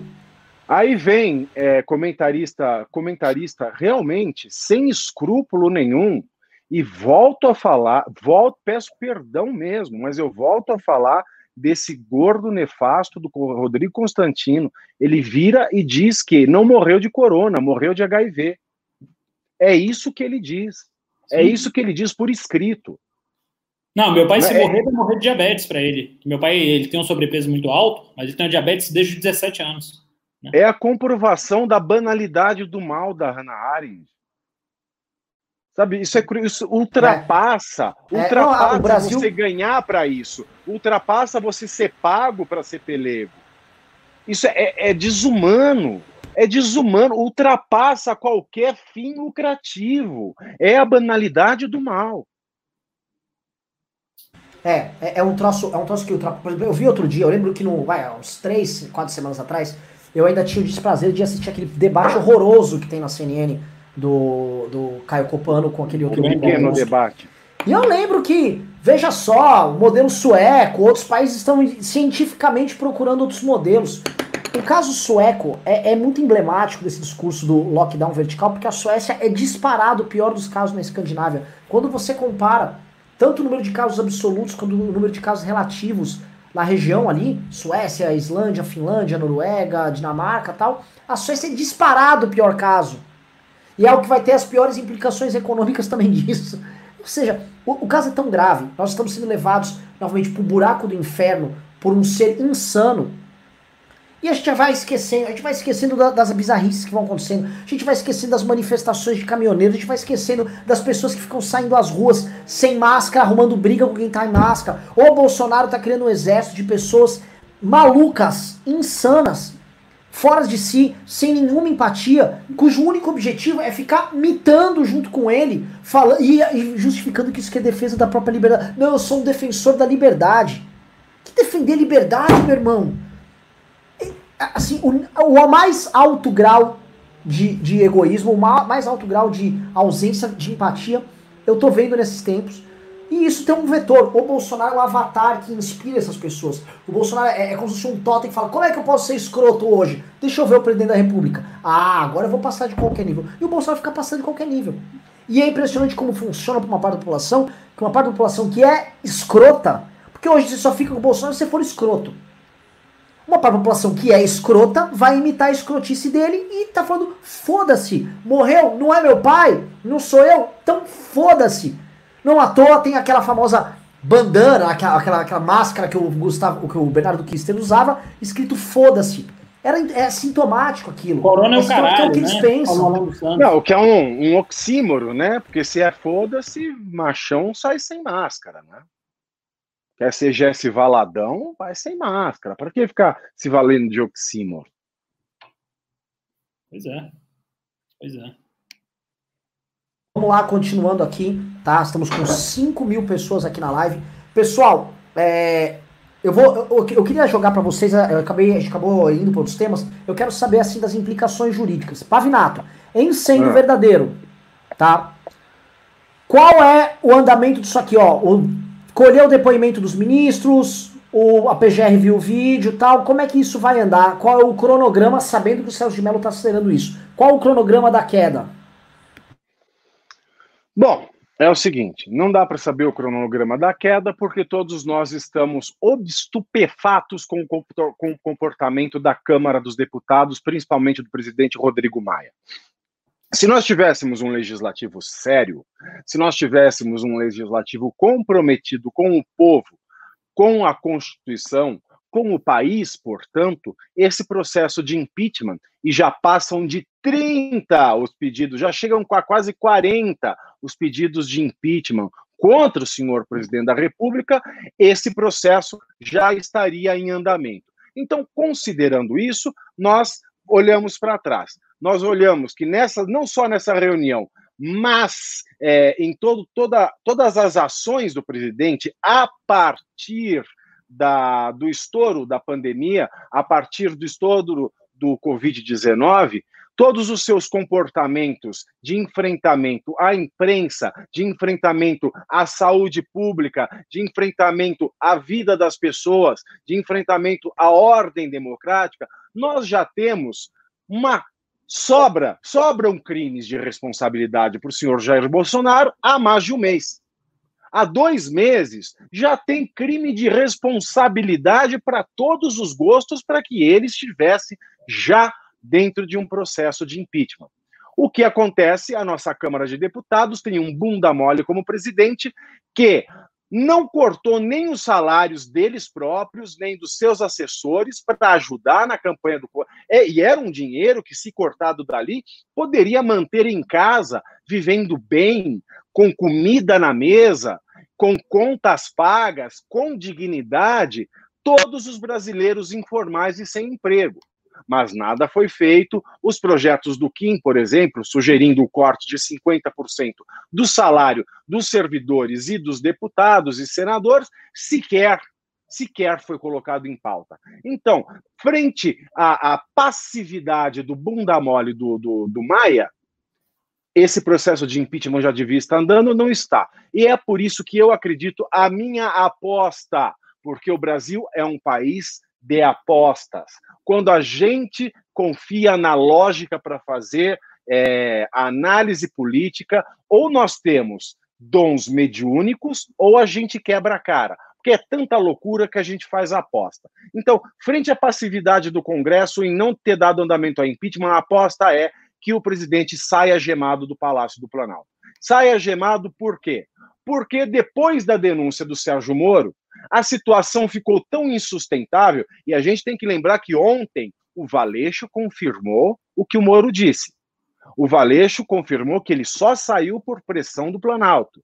O Valeixo disse que o presidente o pressionava diuturnamente todos os dias da semana para que ele desse um jeito na superintendência da Polícia Federal do Rio de Janeiro, porque familiares e amigos estavam sofrendo com ela. Então, o Valeixo confirma o depoimento do Moro. Agora, vem à tona o vídeo e o vídeo confirma, tintim por tintim. Aliás, o vídeo ele vai até além do depoimento do Moro. Pelo depoimento do Sérgio Moro, o Brasil não tinha ideia de quão estarrecedor era o comportamento do presidente. O presidente ele comete ali, além de mais crimes de responsabilidade, seis crimes comuns, como a concussão, a advocacia administrativa, que é se valer do, do, do cargo para obter benefício para si próprio, para familiares ou amigos, e a falsidade ideológica, que é um crime consumado, materializado, que não precisa nem de testemunha. Está lá. A, a, a, saída do Valeixo, a exoneração do Valeixo, é o crime registrado em cartório porque ele apõe a assinatura do Sérgio Moro, sem o Sérgio Moro saber, e ele diz que a saída do Valeixo se dá a pedido do Valeixo, quando o próprio Valeixo confessa, confessa não, confirma a, o depoimento do Moro, dizendo que ele não saiu porque quis, ele saiu por pressão. Então, a falsidade ideológica, que é um crime comum, já está materializada. É como se o Bolsonaro tivesse matado alguém corrido para o cartório e fala: registra aí, eu estou confessando que matei alguém. Ele cometeu um crime e registrou em cartório. Então nós temos seis crimes comuns e vários, vários, diversos crimes de responsabilidade. Se a gente pega a lei do impeachment, que foi recepcionada pela Constituição de 88, como diria a Janaína, que eu também não entendo o silêncio da Janaína nesse momento, eu acredito, eu esperava que ela fosse ter uma posição muito mais é, proativa. Há um mês atrás, quando eu, eu elenquei é, todos os crimes até então, até um mês atrás, hoje, se eu for renovar essa lista, ela quase que triplicou. Né? Ela falou que era muito, era muito cedo para falar em impeachment, mas não sei, sobram, de fato, sobram crimes de responsabilidade, mas o bunda mole do presidente da Câmara não faz nada. Então, agora, Deus quis que Celso de Mello fosse relator do processo a partir da denúncia do, Celso, do, do Sérgio Moro. Celso de Mello vai ser o primeiro ministro que talvez seja substituído pelo Jair Bolsonaro. Celso de Mello não quer deixar que manchem a cadeira na qual ele está sentado há 40 anos. Então, eu acho que esse pedido de investigação dos crimes levantados pelo Sérgio Moro em seu depoimento vão confirmá-los todos vão existir elementos para que exista processo penal contra o presidente da República. Quando esses elementos estiverem. Sim, pois não. E o Aras? O, o Aras ele já Aras. fez.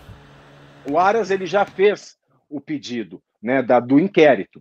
O inquérito foi feito. Quando esse inquérito conclu, for concluído, ao Aras caberá o pedido da ação penal. E o Aras já existe um movimento revelado de que ele está tentando ser cooptado com a indicação para o Supremo Tribunal Federal.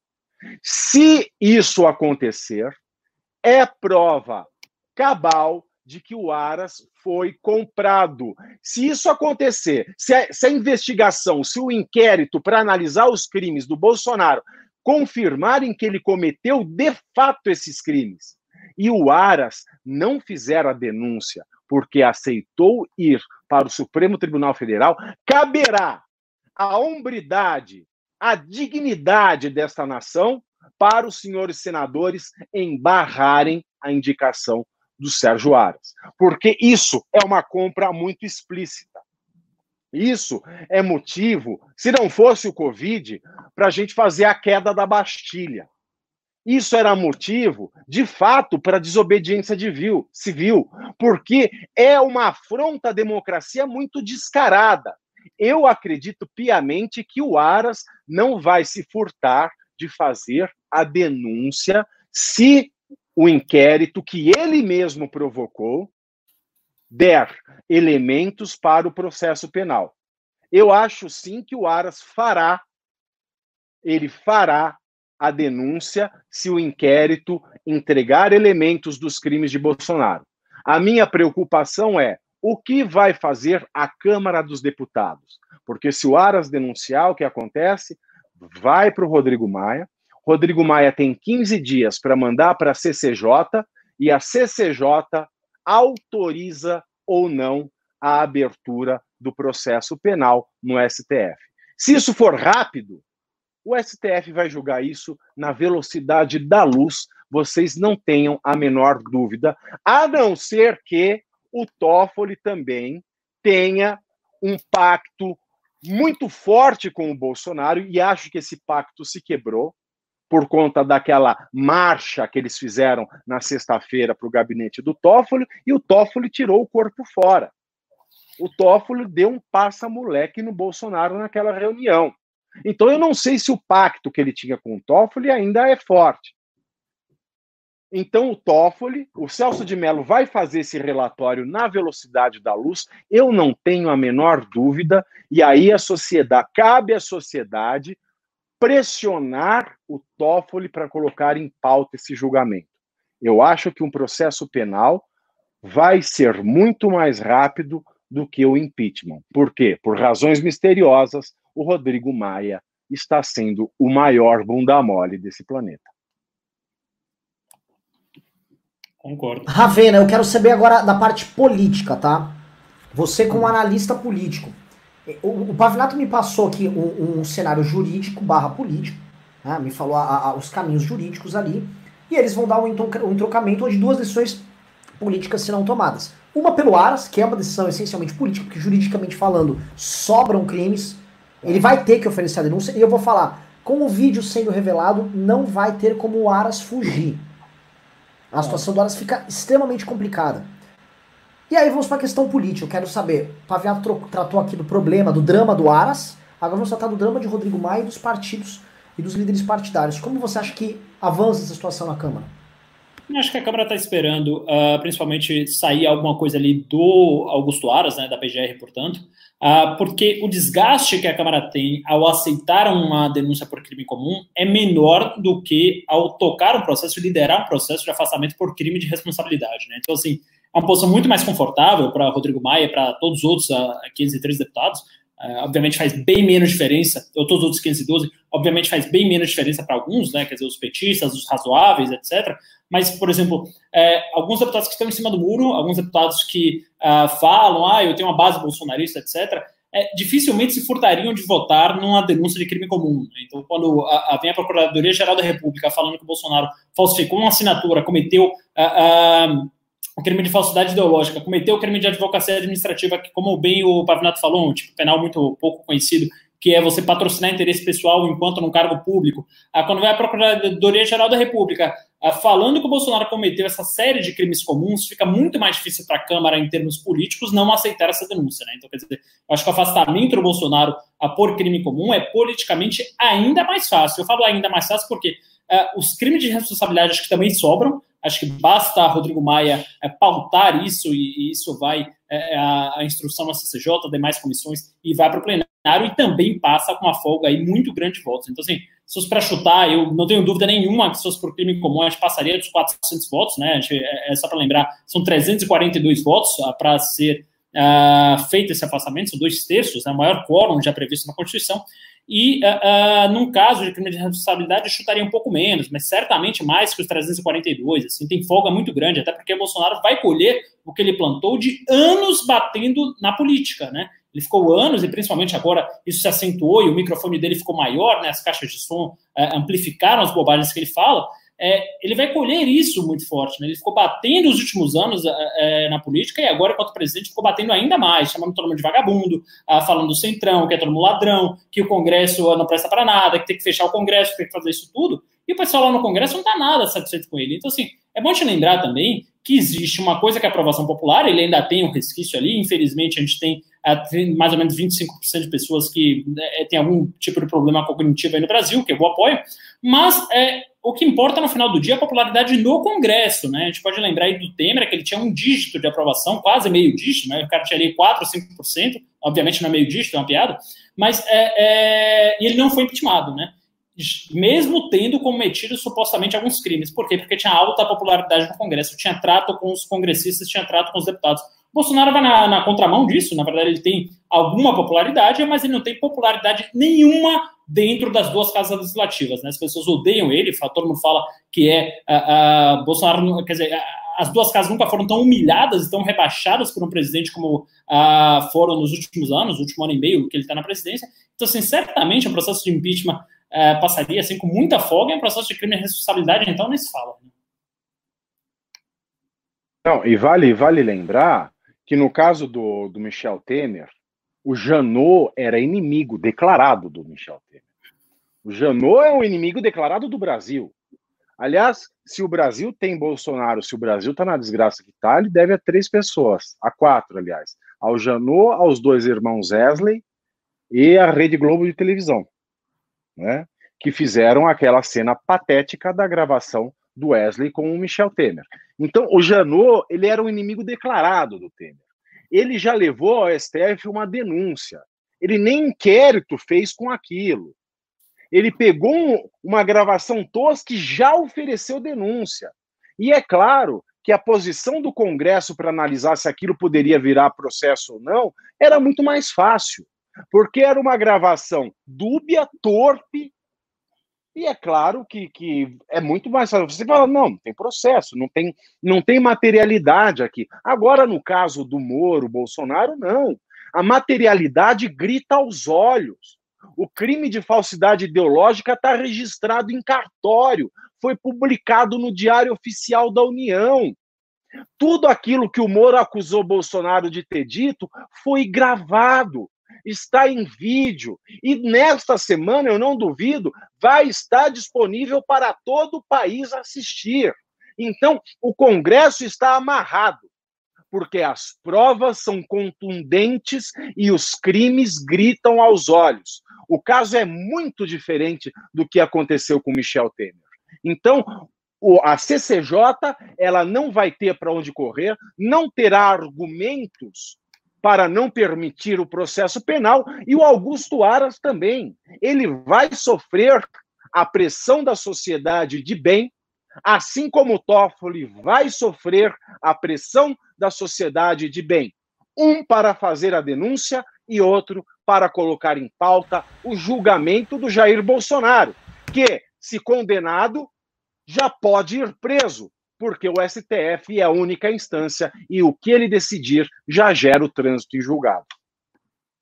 Olha, é, é, vou levantar alguns pontos aqui que é interessante uh, da gente erguer para que uh, a gente comece a tratar agora os problemas uh, pelo quadro real. Tá? O Bolsonaro, ele durante todo esse período da crise do coronavírus, ele vem tentando desesperadamente construir um caos social. Tá? Todas essas demonstrações públicas que ele faz aí de sou contra o vírus, aí bota os 300 dele, aquele bando de tiozão ridículo, falando que vai fechar congresso. Todas as manifestações que ele vai organizando com essa turma, falando em fechar congresso, naturalizando a ideia de AI-5.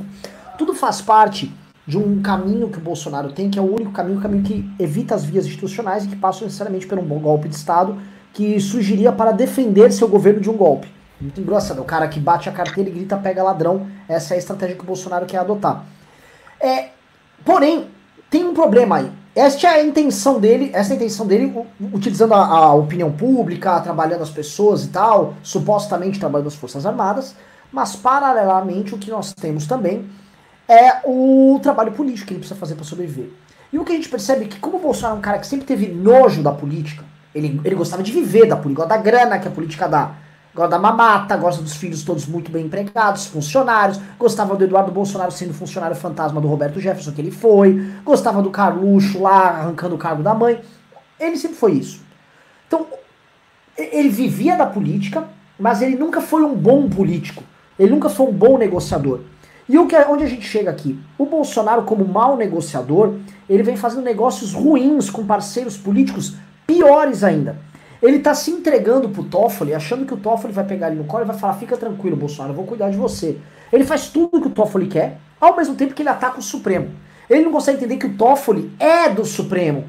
Que o Toffoli, para, por exemplo, fazer lobby para temas que interessam a ele dentro do Supremo, ele tem que ter uma relação boa com os demais ministros do Supremo e ele não fará protegendo e passando pano para um cara que tenta destruir os outros ministros do Supremo.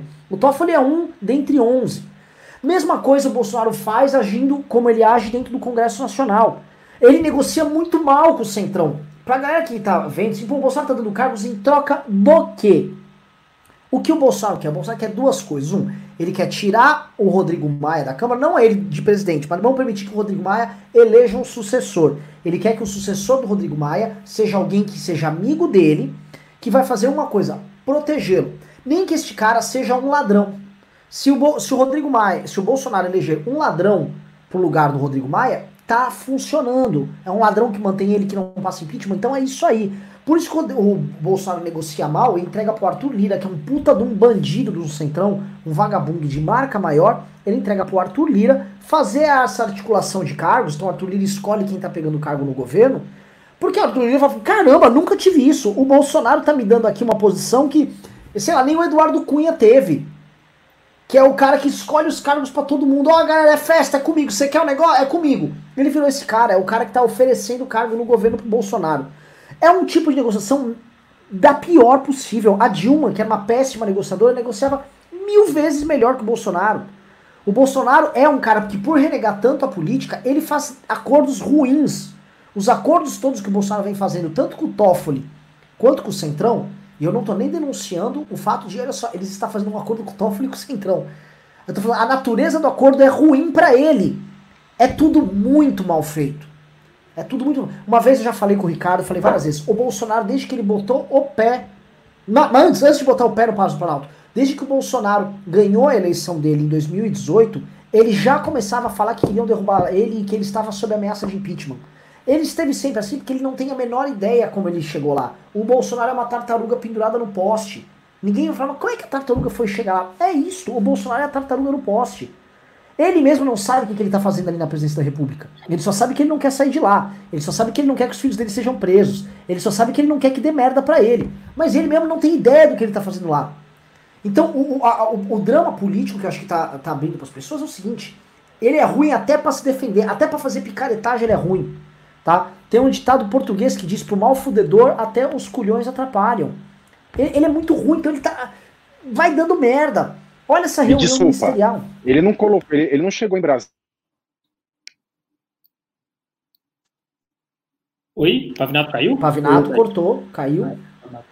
Ele não chegou. A coisa que ele colocou em Brasília não foram os dois pés, não. Foram os quatro, né? As Aí, quatro voltei. patas.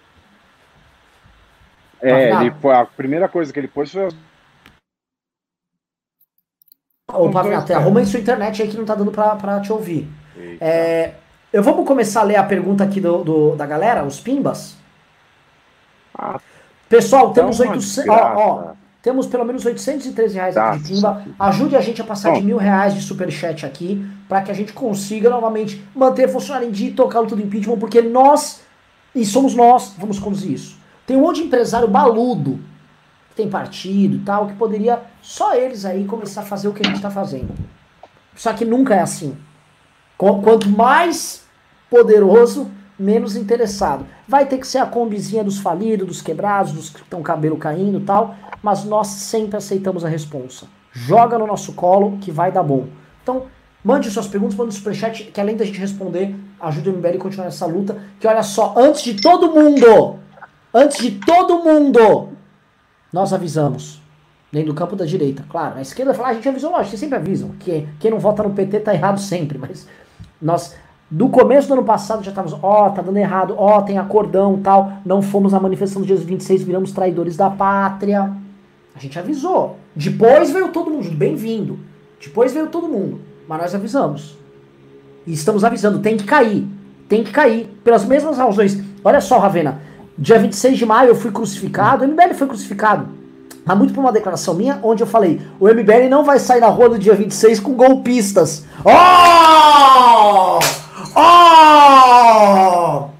Oh! Eu falei no dia 26 de maio que nós não seríamos com golpe. Nossa! Era aí! E a gente tava certo! Vamos lembrar que vai fazer aniversário dia 26 de maio, logo mais. Vamos ter uma festa aqui. Né? É verdade, né? Podia chamar o Eric Balbinos também pra. Temos que chamar o Eric. Né? E, cara, Nossa. eu digo mais: o Eric, é, ao fazer aquela sugestão tétrica, ele talvez teria salvo aí milhares de vidas. Hein? Se o Bolsonaro tivesse seguido. Se o Bolsonaro Como é que é? Cortou? Eu não vi. O Eric fez uma sugestão muito tétrica naquele uh, uh, MBL News, né? Mas, se o Bolsonaro tivesse seguido aquela sugestão, talvez tivesse salvo aí milhares de vidas, né? Sim, sim, sim. É como sim, um cara pragmático, for... prefere milhares de inocentes para o Bolsonaro. Sim, não, mas na, se a gente seguir a lógica utilitarista do bolsonarismo, a dica do, do Eric, ela, do ponto de vista utilitário, ela tá perfeita. É. É, vamos lá é, pedir o, o Pimba Superchat. Vamos lá, vou ler aqui, vamos ler a primeira das perguntas do público aqui.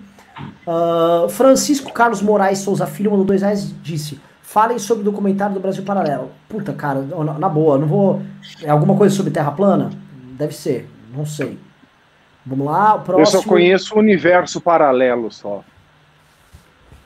Ah, sério mesmo, galera. A galera que tá aqui, tem muita gente, por exemplo, que é fã, fã do canal do Nando tal, que também gostava do Brasil Paralelo. Galera, uma das razões desses, cara, desses caras, tipo o Bolsonaro, tá aí, é porque Olavos de Carvalho e Brasis Paralelos produzem conteúdo terraplanista, recontando a história do Brasil, para fazer com que as pessoas acreditem nas sandices que o Bolsonaro tenta implementar. Então é parte do problema sim, não adianta ficar fingindo. Tanto que é o seguinte, o Arthur e o Nando vendiam o Brasil Paralelo, não vendem mais. Eu não vi eles vendendo esse último. E, e o fizeram com razão. Jairo Queiroz mandou 5 reais e disse: Moro está se apresentando um bom estrategista, mas seria ele uma boa opção para o cargo de presidente 22? Dá para imaginar uma chapa dele? Pessoal, já vi muita gente com esse papo de Moro 22. Galera, não é hora disso. Não é hora de ficar cultuando e criando, idolatrando. É hora de focar que precisa ser focado. Não vamos cometer os mesmos erros que foram cometidos com Bolsonaro. Hugo mandou 10 reais e disse: O mito já era, vamos pensar no futuro. O que acham de Eduardo Leite? Conheci apenas agora, mas precisamos de uma alternativa. Dá para tirar ele do partido atual e projetar nacionalmente? Alguém quer comentar? Ele é um bom governador.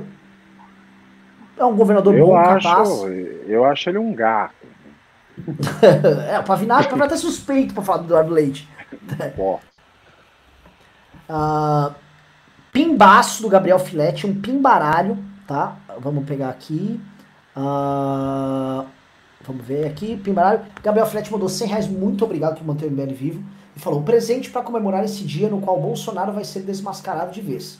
E conhecereis a verdade e a verdade vos libertará, João 8,32. Bolsonaro a verdade vos prenderá. Verdade, igual Lula. Pois é, verdade, verdade. A verdade Bolsonaro vos morre prenderá, de malandrão. Igual, é. Igual Lula, os dois podem ir de mãos dadas para a prisão. Hashtag vaza vídeo, hashtag vaza gado. Aliás, Teve gado aqui nos comentários. Cadê o gado aí, ô, ô gado? Eu vi que tem um, assim, um gado meio tímido. Eles estão pianinho hoje, né? Situação do gado, hein? Situação, né? Mas assim, que merda, né, velho? Você tem que estar hoje assim, ah, meu, beija bem. João Christian mandou dois reais e falou: vamos nessa prender corruptos. Opa, tem que mandar pra cadeia a vagabundagem aí. Williams Cacoet mandou cinco reais e disse: Parabéns ao MBL por manter a integridade. Espero nunca me decepcionar com vocês. Não vai, Cara, não vai. Esquece. Maurício Blanger mandou 10 reais e disse: Nada, ele mandou uma pera pulando. Muito obrigado. Leonardo II mandou 2 reais e disse: Pelo jeito foi uma reunião de guerra ou de golpe. Sim, foi uma reunião golpista. Uh, QN mandou 3.500 pesos chilenos e falou: Boa tarde, pessoal. Quando veremos uma live com Janaína? Acho ela uma voz muito importante nesse momento. Quem quer comentar? Quem quer Vamos falar, vamos chamar. A, a, a gente entrou em contato com a Janaína, mas como o, o Malandro, aliás, Kim Kataguiri fica organizando lives, inclusive no horário do MBL News, o Kim Kataguiri. É, é isso aí. Atrapalha a gente a pagar nossas contas, né, senhor Kim Kataguiri? Caralho, né, meu? O cara é panguão, vai jogar videogame essa hora. É, o Kim fazer uma live, ela falou, não, eu participo, mas não agora, porque eu já fiz uma com o Kim. Fernanda Forte mandou 10 reais e disse, realmente conhecereis a verdade, a verdade vos libertará, fora Bolsonaro. Fábio Santos mandou 2 reais disse: Moro joga xadrez 4D com gosto. Francisco Moro mandou 5 disse: Urgente, Rodrigo Maia declarou que Bolsonaro acaba de passar de todos os limites e que irá emitir não uma, mas duas notas de repúdio. Pois é, pessoal, alguém tá com barulho aí. É o berrante. Ó. Tá chamando aí o gado? Fernanda Forte mandou 5 reais e disse: Já provamos que a República não deu certo. A monarquia já ave império. Pelos direitos divinos e o poder moderador. Né? Nossa Senhora! Fernanda. Mas não, mas não, mas a Fernanda, a Fernanda não é gado, Pavinato. Não faça isso. Ah, ela foi irônica, desculpa. Não, a Eu Fernanda não não, é entendi gado. a ironia. Eu não entendi a ironia. Não.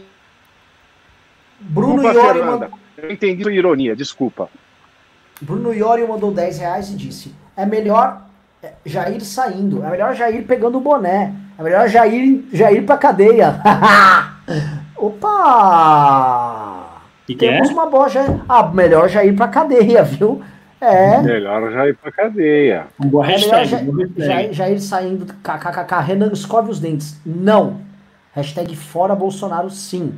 Leonardo II mandou dois reais disse, aceito spoiler detalhando do vídeo da reunião. Ah, cara, com dois reais aí não vai ter spoiler, não. Ô, Renan, quando vai ser liberado o vídeo, hein? O que, que, que falta pra liberar? é o, o que, que falta é o, é o, assim, pra sair, sem vazar. É o Celcinho. É o Celcinho canetar. malandro. Tipo assim, ele, ele Ah. vai liberar. Ele vai levar- liberar a íntegra do vídeo. Rafael mandou 5 reais e disse: Se a gravação é tão grave assim, eu não consigo entender por que, que o presidente da República não sumiu com as fitas. Sei lá, falar que a gravação foi. Ele tentou. Ele tentou.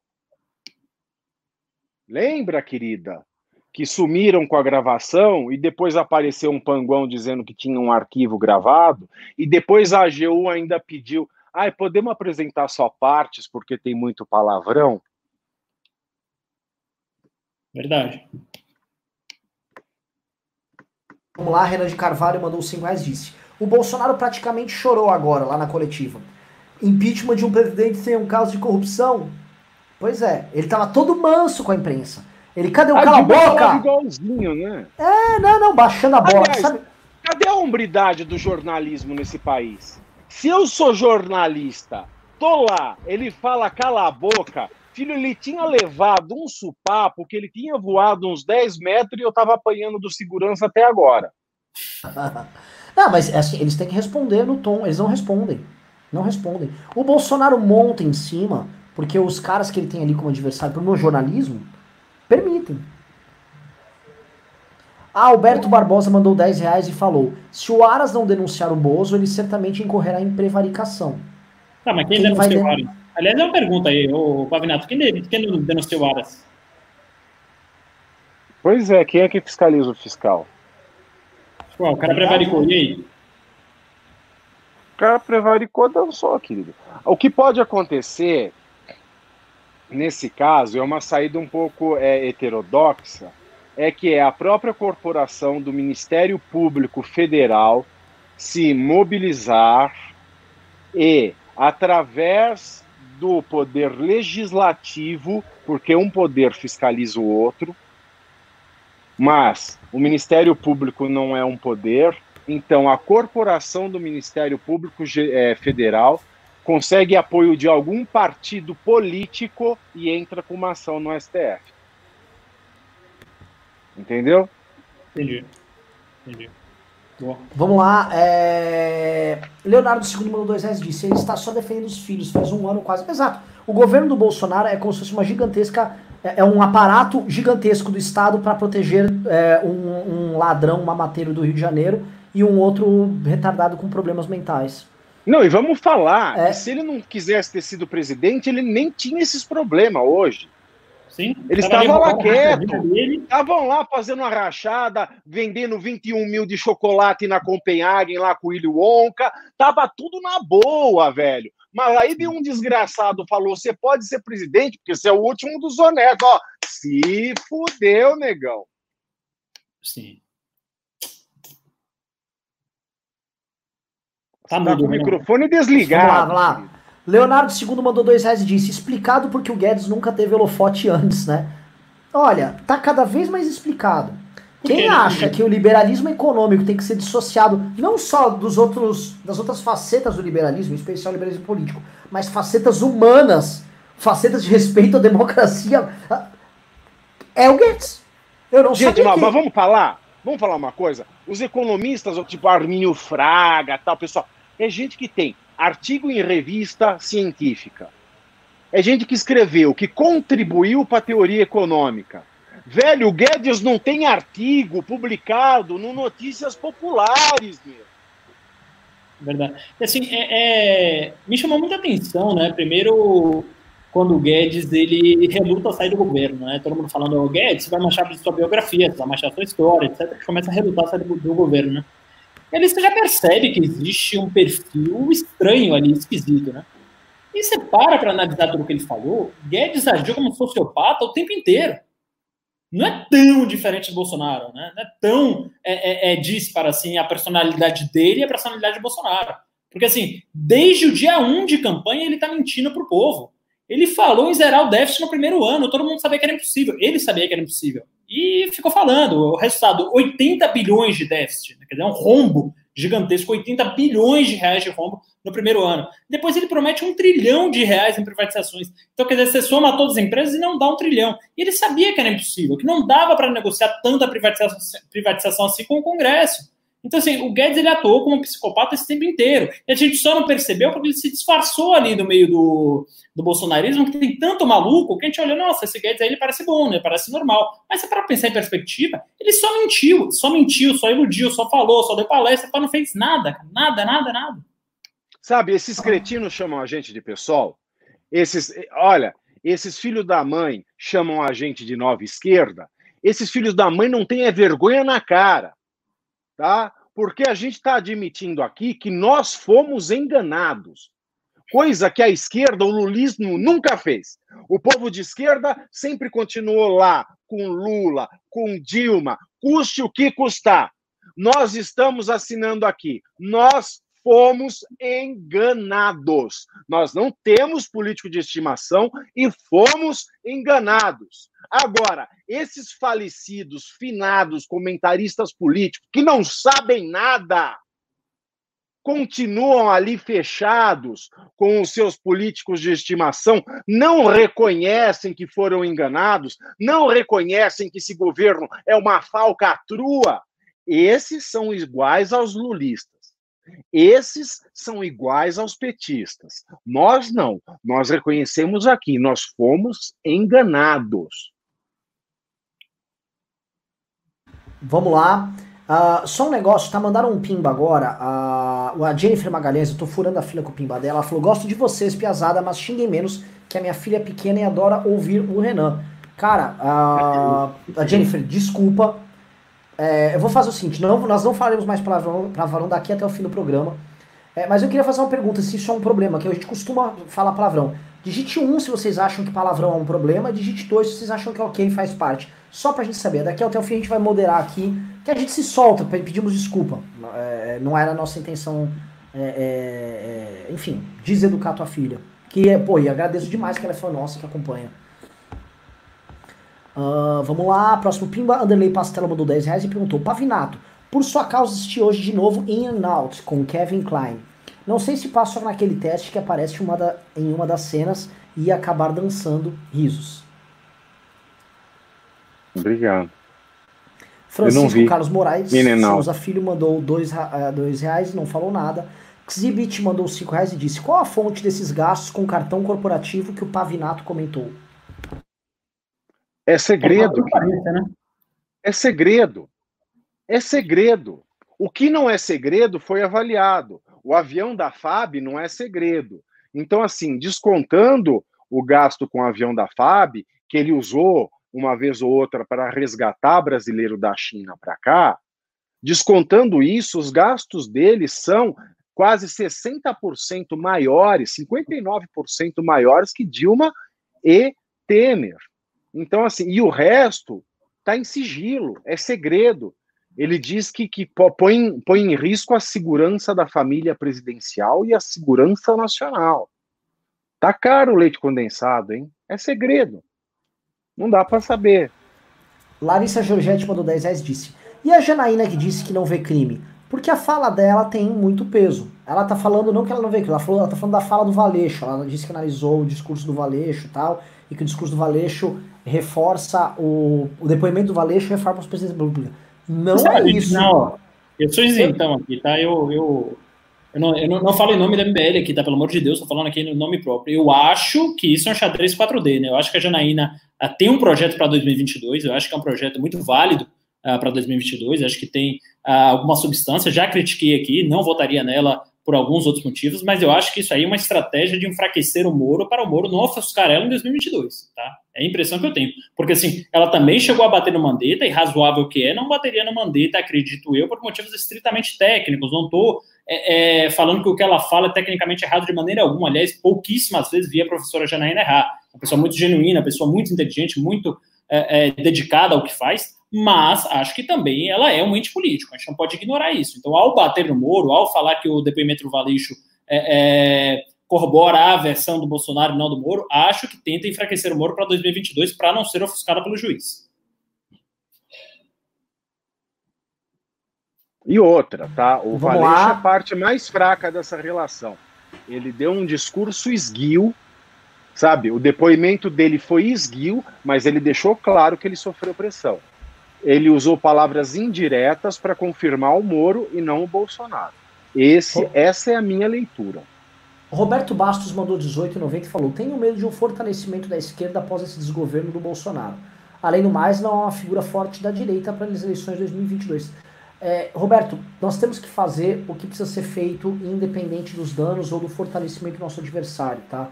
É, nós temos que defender nossas ideias. E saiba que a permanência do Bolsonaro no poder não que você esteja falando contra a queda do Bolsonaro, acho que você concorda com a gente que tem que cair. Mas a gente vai ter que, enfim, destruir o que pouco que resta dessa farsa chamada Bolsonaro e nós vamos ter que também construir algo novo, de boa fé, sem idolatria, dentro do campo da direita, porque é do jogo, cara. A esquerda tá aí mentindo, frágil, falando besteira, sendo coadjuvante nesse processo todo, mas vai querer. É do game. Resumão mandou 5 euros, falou: é melhor o Mourão entrar no lugar do, do Bolsonaro? Se não fizer uma reforma política, será igual, impossível governar sem toma lá da cá. Por que vocês não focam nessa reforma? Porque, olha, a gente deveria focar. O governo Bolsonaro deveria focar numa reforma política. Deveria. Mas ele, ele, ele não tem nem projeto, ele não, tinha, ele não sabe nem o que ele está fazendo lá. Então, num momento de impeachment, não vai dar pra gente tratar de impeachment e reforma política ao mesmo tempo. Eu posso te enganar, falar, não, a gente vai, vai passar. Não vai. Tá? A gente pode sim, vamos ter um governo como. Vamos passar impeachment, vamos ter um outro governo tampão igual o Temer, que é o governo Mourão. E no governo Mourão podemos tratar disso? Aí sim. Chamar todas as forças políticas para conversar sobre, um, sobre uma reforma profunda para que a gente tenha um 22 diferente e uma governança diferente. Alguém quer comentar? Marcos Graben mandou 5 reais e disse: O gado é tudo bucha de canhão do mito. Vão todos afundar juntos com ele. Avante MBL, força e honra Moro. É isso aí, vambora, vamos pra cima. Guilherme mandou 5 reais e disse: Augusto Nunes recém disse: É tanta denúncia vazia que daqui a pouco tem uma denúncia séria ninguém mais vai prestar. Tem... Ah! Esse Lula, você sabe quando pintar a denúncia séria, você sabe contra quem vai ser, né? Não, agora sim, Renan, é, é, vamos, vamos, vamos, colocar os pingos nos is, né? O que eles falam muito. É, Bolsonaro ele é acusado de enriquecimento ilícito, lavagem de dinheiro, de colocar, de interferir na Polícia Federal, obstrução de justiça, é, falsidade ideológica, de é, é advocacia administrativa, é, de atentar contra a separação dos poderes, é, enfim, de atentar contra a saúde pública, uma série de coisas. E isso são denúncias vazias. Agora, vamos colocar as coisas em proporções também, em proporção também, tá? É, eu, eu acho, acho que o Lula comandou o maior esquema de corrupção que o Brasil já viu. Agora, quando saía aquelas denúncias de ocultação de um triplex, quer dizer, é, tinha um contrato de compra e venda, eles só declararam uma parte do triplex, a primeira denúncia era muito vazia. Eu queria ver o que, é que o Augusto Nunes falou naquela época. Quer dizer, é, é, é, aquilo não tinha substância jurídica. Qualquer um que aqui, eu já falei aqui, sou antipetista desde 2002, mas aquela primeira denúncia de ocultação do patrimônio não tinha substância jurídica porque até porque estava no imposto de renda da dona Marisa e tinha um contrato de compra e venda. A reforma, tudo bem, a kitchens, e aí depois entrou, e aí o Léo Pinheiro foi lá, reformou o apartamento, aí configurou o crime, aí você achou um segundo sítio, você achou que era um sítio nome laranja, você achou um pedalinho, você achou uma série de coisas. mas a primeira denúncia foi uma denúncia sem substância. Eu queria saber o que, é que Augusto Nunes está falando, né? Provavelmente falou que ali era a maior denúncia do século, era a denúncia que ia acabar com tudo. Então, são dois pesos e duas medidas para proteger é, é, um bandido e liberar o outro. É isso que não dá. A incoerência que vai matar as pessoas, que vai acabar com a reputação desses caras, como já acabou do Augusto Nunes, já acabou a, a, de alguns outros ex-expoentes aí do jornalismo brasileiro. Pessoal, a gente está com muito pimba, muito pimba aqui. Vou ter que dar uma acelerada aqui. Então vamos lá, acelera, Ayrtinho. Então vou acelerar, vamos lá. Eduardo Bezama do 5 reais disse: Pavinato, o fato de o gordinho pelego morar nos Estados Unidos dificulta muito o MBL de processá-lo. Ele ataca toda hora o MBL com mentiras e canalices. Ah, dificulta, cara, claro. É. Dificulta, óbvio. Até chegar, você vai fazer aqui. Olha, vou te explicar para você como é que é o processo. Você vai lá. Eu vou mandar um bimbinha de 5 reais. Tem que ir para os Estados Unidos citar ele até voltar, querido é morta Inês. Chalma Teixeira do 5 reais disse: qual o limite para o Bolso não invocar o estado de sítio? Não tem limite, ele pode invocar, só que tem que passar pelo Congresso. Acho que será a cartada final do Bozo fomentando greve dos caminhoneiros como em 2018? Acho que é isso, Chalma. É o que a gente vem falando nos MBL News e nos nossos vídeos. Tá? O, o Bolsonaro quer um estado de sítio, ele quer caos. Juliano Lerrer mandou 10 reais e disse: Uma saída rápida e menos traumática seria anistia para ele e para os filhos para renunciarem e saírem fora. Nós esquecemos deles e eles esquecem o Brasil. Não seria um bom negócio? Muita gente isso já foi proposto.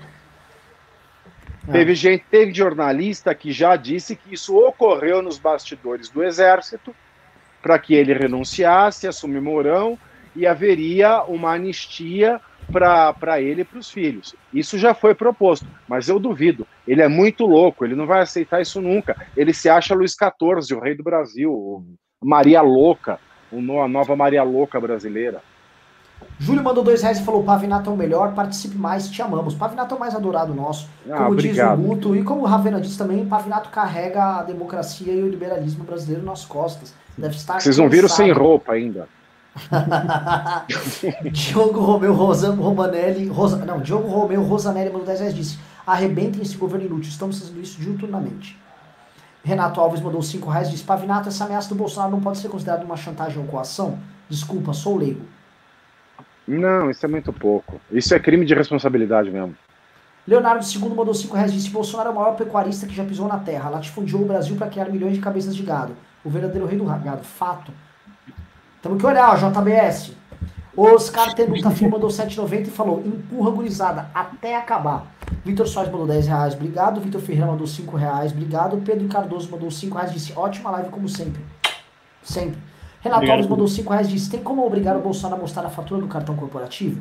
Pode ter crime aí também, dependendo do gasto. Sim, a gente Não, né, é, mas assim tem a lei que protege né, a questão dos gastos de sigilo. Eu acho que muito difícil, muito dificilmente isso vai ser quebrado. Né? Porque tem lei que protege isso. Vamos lá. Loreta Mas nós entramos com a ação. Tá? Como o Renan disse, nós entramos com a ação, nós estamos tentando fazer tudo que é, o, que é, o que é possível. Loreta Afinal, o direito de petição é fundamental, desculpa. Mandou 5 reais. Diz, Toma aí meu like. Minha pergunta é: se seria menos danoso para o país se Bolsonaro fosse forçado a renunciar? Como seria este. Não existe forçar a renunciar, né? Isso é uma decisão política. Ele pode ser convencido a renunciar com base num acordo, como sugerido no PIMB anterior. Eu acho que ele Aqui... deveria fazer igual Getúlio Vargas, sair da vida e entrar para a história, mas é uma opinião minha. Atiro José mandou dois reais e disse Força Marcelo. Obrigado. Obrigado. Gustavo mandou dois reais e disse debate Copanos versus Kim sobre o governo Bozo. Sai, acho muito difícil. O Copano ele só trabalha em, em como é que é? Em condições normais de temperatura e pressão e tal. É... Aliás, ah, outro dia, o Renan lembra. O Renan lembra. Outro dia eu ia debater com ele no Pânico, faz tempo, ele ficou doente no dia. É. Aí mandaram Flávio... o, o, o a Zambuja. É. Flávio Schmeil mandou 5 dólares e disse: Por Deus, o Bolsonaro não vai cumprir a meta. Agora é orar para que o Brasil ilumine, o senhor ilumine a cabeça do Mourão. O Brasil ainda tem jeito. É, cara, é, o problema é a gente tá pegando um padrão, cara. Bota um vice bom aí. Rafael Lopes mandou 5 reais disse: Quem decepcionou mais? Zico em 86 ou Adélio em 2018? Não, a gente não vou comentar isso não, aqui. Adélio. Pelo amor de Deus. Bolsonaro em 2018. Decepcionou mais. É. Rodrigo Gurgel mandou 50 reais e disse: Percebo que o último bastião de quem defende o Bolsonaro sem ser ligado é o de que a investigação no RJ não está com a Polícia Federal. É crucial um vídeo com motivações da interferência, não só para salvar os Bolsonaro, mas também aliados, listando todos na mira. Boa. Eu acho. Opa, Fernando, você viu que eu listei aí uns oito, aqueles oito crimes, aqueles oito pontos da reunião, né? Caberia Sim. você eventualmente gravar um vídeo explicando ponto a ponto do cada crime e tal. Tem dois é. vídeos que a, gente, que a, gente, pode gravar essa semana. Essa explicando mas precisa, juridicamente. Seguinte, cara, YouTube, mas gravar bem, eu vou lá no escritório e gravo. Mas precisa sair, precisa sair amanhã cedo. Aí você precisa gravar hoje à noite. Então eu vou. Mas como que eu hago? Tá, Fala com o Liache, manda ele aí ah, te tá, filmar. Tá, beleza, beleza. Jorge Toshio Yamauchi mandou 50 reais disse: Para crime comum prosperar, quais os passos e procedimentos? Foi o que o Pavinato estava falando, da, da PGR, referência à denúncia. A gente já fez um, já fez um tour aqui, Jorge. Mas obrigado pelo pimbaço. José da Silva Moura Neto mandou 37,90 e falou: O Bolsonaro voltou atrás do churrasco, pois tomou conhecimento da ação do Pavinato e da minha ação popular ficou com medo de decisão contrária, ressaltando que os Minions e a AGU acessaram várias vezes a peça. Sim, verdade. William Dom Sopa mandou cincão e disse: Lá vamos nós, os tontos do MBL vão ajudar na luta para derrubar mais um presidente incompetente. Para cima deles. Cara, nosso slogan é MBL, sempre que precisar estaremos lá. E é para horas como essa. Né? Ano passado jogaram o MBL no lixo. Muitas pessoas eventualmente estão até assistindo aqui. Até fazer uma pergunta para vocês que estão aqui. A gente tem umas 4.100 pessoas aqui. Pessoal, quem ano passado falou abandonei o MBL é traidor da pátria e falou não sigo mais eles, então assistir. Não tô aqui para jogar na cara nada. Eventualmente, cara, todo mundo mudou de ideia, muita gente foi se decepcionar só esse ano. Se você falou, se você se decepcionou com o MBL no passado, digite um. Se você falou não, não, não, tô, tô com o MBL, aí ó, eles estavam certos, sempre digite dois. Quero ver. Não, essa é fácil. Eu tô aqui, eu voltei pro MBL o ano passado. Eu voltei pro MBL no dia que você fez o bem-a-culpa público. Verdade. Eu, eu, a única vez que eu acho que o MBL errou, assim, de verdade, foi 2017, que era escola sem partido, era é, fechar com o museu, cacete. Depois daquilo, não errou mais. Eu tô, assim, desde aquela, aquele 26 de maio, muito, muito firme, muito firme. E, assim, até um recado para o pessoal que está assistindo, é, a gente vive isso todos os dias. A gente não só vive isso todos os dias, como a gente vive isso o dia todo. Né? Eu, Renan, Pavinato. Então, assim, quando a gente traz algumas coisas a vocês aqui, que às vezes é, é, vem com uma antecipação grande em relação ao sentimento popular, é, podem ser céticos, não tem problema. O Arthur sempre fala, questiona em tudo. Mas, assim, é, eu poucas vezes vi o Renan errar. Tá? Pouquíssimas vezes eu vi o Renan errar. Então, assim, confiem mais um pouco, confiem um pouco mais em MBL, porque, assim, o que a gente está falando há um ano atrás é tudo que está se realizando hoje a gente estava dando esse recado, é, que o Bolsonaro era golpista, que ele queria acabar com a democracia, que ele queria acabar com esse tipo de coisa, isso está se materializando muito bem um ano depois. Então, assim, é só um recado aqui, também não estou jogando na cara, também não estou é, pedindo para que alguém aqui peça desculpa, nada nesse sentido. Mas só peço assim, um voto de confiança maior. Acreditem mais, porque essa é a nossa profissão, esse é o nosso trabalho, essa é a nossa vida, esse é o nosso hobby. Então a gente está vendo isso todos os dias. Então, por isso, a gente consegue antecipar alguns movimentos e trazer aqui para vocês em primeira mão. E a gente está antecipando coisas com um ano de prazo. Pessoal, dia 19 de maio de 2019, eu dei uma entrevista, o Kim depois deu também para o antagonista, sobre a manifestação que iria acontecer no dia 26, e foi dito naquela entrevista, o Bolsonaro, esta manifestação é uma manifestação golpista, o Bolsonaro está por trás da manifestação e é para atacar os poderes. Nós fomos trucidados. Nós fomos, todo mundo atacou a gente, todo mundo, todo mundo. Do Nando Moura, que hoje está, hoje concorda conosco, que é impeachment, tá? Ah, boa parte da gente ilustrada, gente do Partido Novo, nas manifestações fora MBL, adeus MBL, gente queimando camiseta do MBL manifestação. Não pensem, novamente, essas pessoas que queimaram nossas camisetas, que nós esquecemos. Vai fazer um ano, dia 26, que esse movimento acabou, que esse movimento já era, que o MBL traiu o povo, tá? queimaram nossas coisas, vazaram conversas de grupos de WhatsApp, atacar, pararam de seguir em massa, a gente ganhou dinheiro, cresceu o canal do YouTube, YouTube atacando o MBL, né? O MBL que acabou, tal. É isso. Agora deixa eu falar um negócio, cara. Você sabe o que está acontecendo aqui agora, nesse exato instante? O, quê? o bosta o quê? O quê? do Kim Kataguiri, o bosta do Kim Kataguiri, tá, tá com o perfil dele. Tá sabotando o próprio governo. Vou denunciar, é. velho. Vou denunciar. O Kim Kataguiri. O Kim Kataguiri tá no nosso chat, na nossa live, mandando a galera ir assistir a, aquela live dele com o Randolph. Eu vou Que- denunciar. Mas o Kim Kataguiri, velho, que, que- alguém bloqueia o Kim, bloqueia o Kim nos comentários aqui. Que coisa absurda. Que coisa, que, que folgado, velho. Meu Deus, ele tá aqui, vem pra live do Kim. Não, ele tá Mas que- perdendo pra gente. Ele só tem dois mil. E eu vou denunciar a live dele agora. Denuncia a live dele, vamos denunciar. Vou denunciar. Bota aqui, bota aqui, Vou ó, aqui. bota aqui rodando aqui, É. bota um GC fora Kim. Eu vou denunciar o Kim. Viola meus direitos. Onde que é a live do Kim? Aqui no YouTube ou no Instagram? No YouTube. Aqui. Nossa, que No canalha, YouTube. velho. Que canalha. Ó, eu vou pôr aqui ainda comportamentos perigosos e nocivos. Cara, Não, o que, que eu, vou- que que eu vou Fica escolher? aqui? Tranquilo, Kim. Fica tranquilo, Kim. Você tá tranquilo. Eu, ó, ó, eu ó, ó. Blackmail com você, hein? Vou revelar Aqui, as roupas minhas que você usava e as roupas do meu irmão que você usava em 2015, 14, tá? Porque você não tinha roupa, Eu lembro. tá? eu A gente era lembro. obrigado a te dar roupas. Tem o meu irmão que tinha roupa de 2006 que você ficou vestindo e veste até hoje, tá bom, Kim Kataguiri?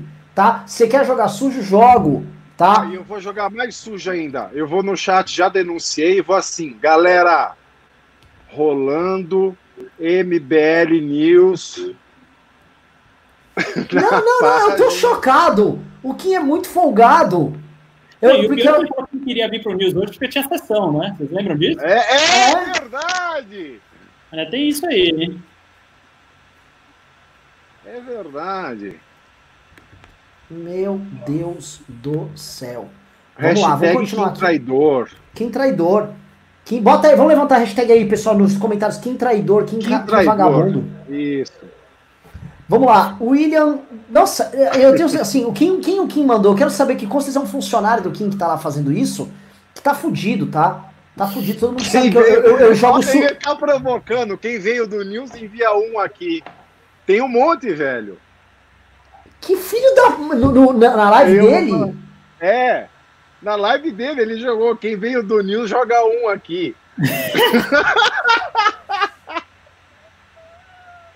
Canalha, velho. Que canalha! Que canalha! A gente Que sabe. canalha. É, querido. Você vai ver. E com Randolph ainda, hein? Posso falar, Kim Canalha, quem, quem tá aqui no News tá indo lá encher o saco. Faz o seguinte: quem tá, quem tá de moderador nosso aqui? Ô Heitor, ô Heitor e Vitor, vai lá no, no chat dele e fala que a gente vai, vai, a gente vai revelar. O Renan vai revelar conversas que a gente tinha em 2015 na live do MBL. Eu vou abrir as conversas aqui, Kim. Vou, eu vou, vou contar. Vocês vão saber namora, namoradinhas chapa do Kim. Vou contar tudo. Pode botar aí. Vai lá. Vai. Vou revelar tudo. Vou, vou, vou contar da gordinha. Vai, vai, Ah, vai tenho todo mundo saber. Bota lá o, perfil do MBL. Ô, Kim, o Renan vai contar da gordinha lá. o resultado dos exames de Covid do Kim Kataguiri. Tá aqui. Tá na minha mão, tá? E nós vamos revelar daqui a pouco para vocês, tá? Ninguém no Brasil comentou isso. vamos Vagabundo. comentar. Vamos lá, vamos lá. Pessoal, outra coisa. Então, encerrados os pimbas, tá? Vocês também adoram mandar pimba de 5 reais. Tem que ficar lendo até amanhã essa bagaça. E, tipo, não né, consigo pagar as contas com 5 reais, velho. Manda pimba de 50, precisamos, cara. Senão essa porra É. fecha. Você sabe o que eu tô brigando de verdade? Eu tô puto com o Kim de verdade. Porque Aí assim, você pede dinheiro. Eu tô perdendo di- audiência e dinheiro. Ele, ele, os funcionários do, do gabinete dele, o Estado paga. Os nossos, velho, é, é pimba que paga. Porra, não, tô- não é legal. José da Silva é, Moura Neto mandou 30 e... Ah, não, já foi. Ó, a live William- do Kim acabou. Ah, que filha da puta. Será Ó, que Kim, caiu porque eu denunciei? puta, espero.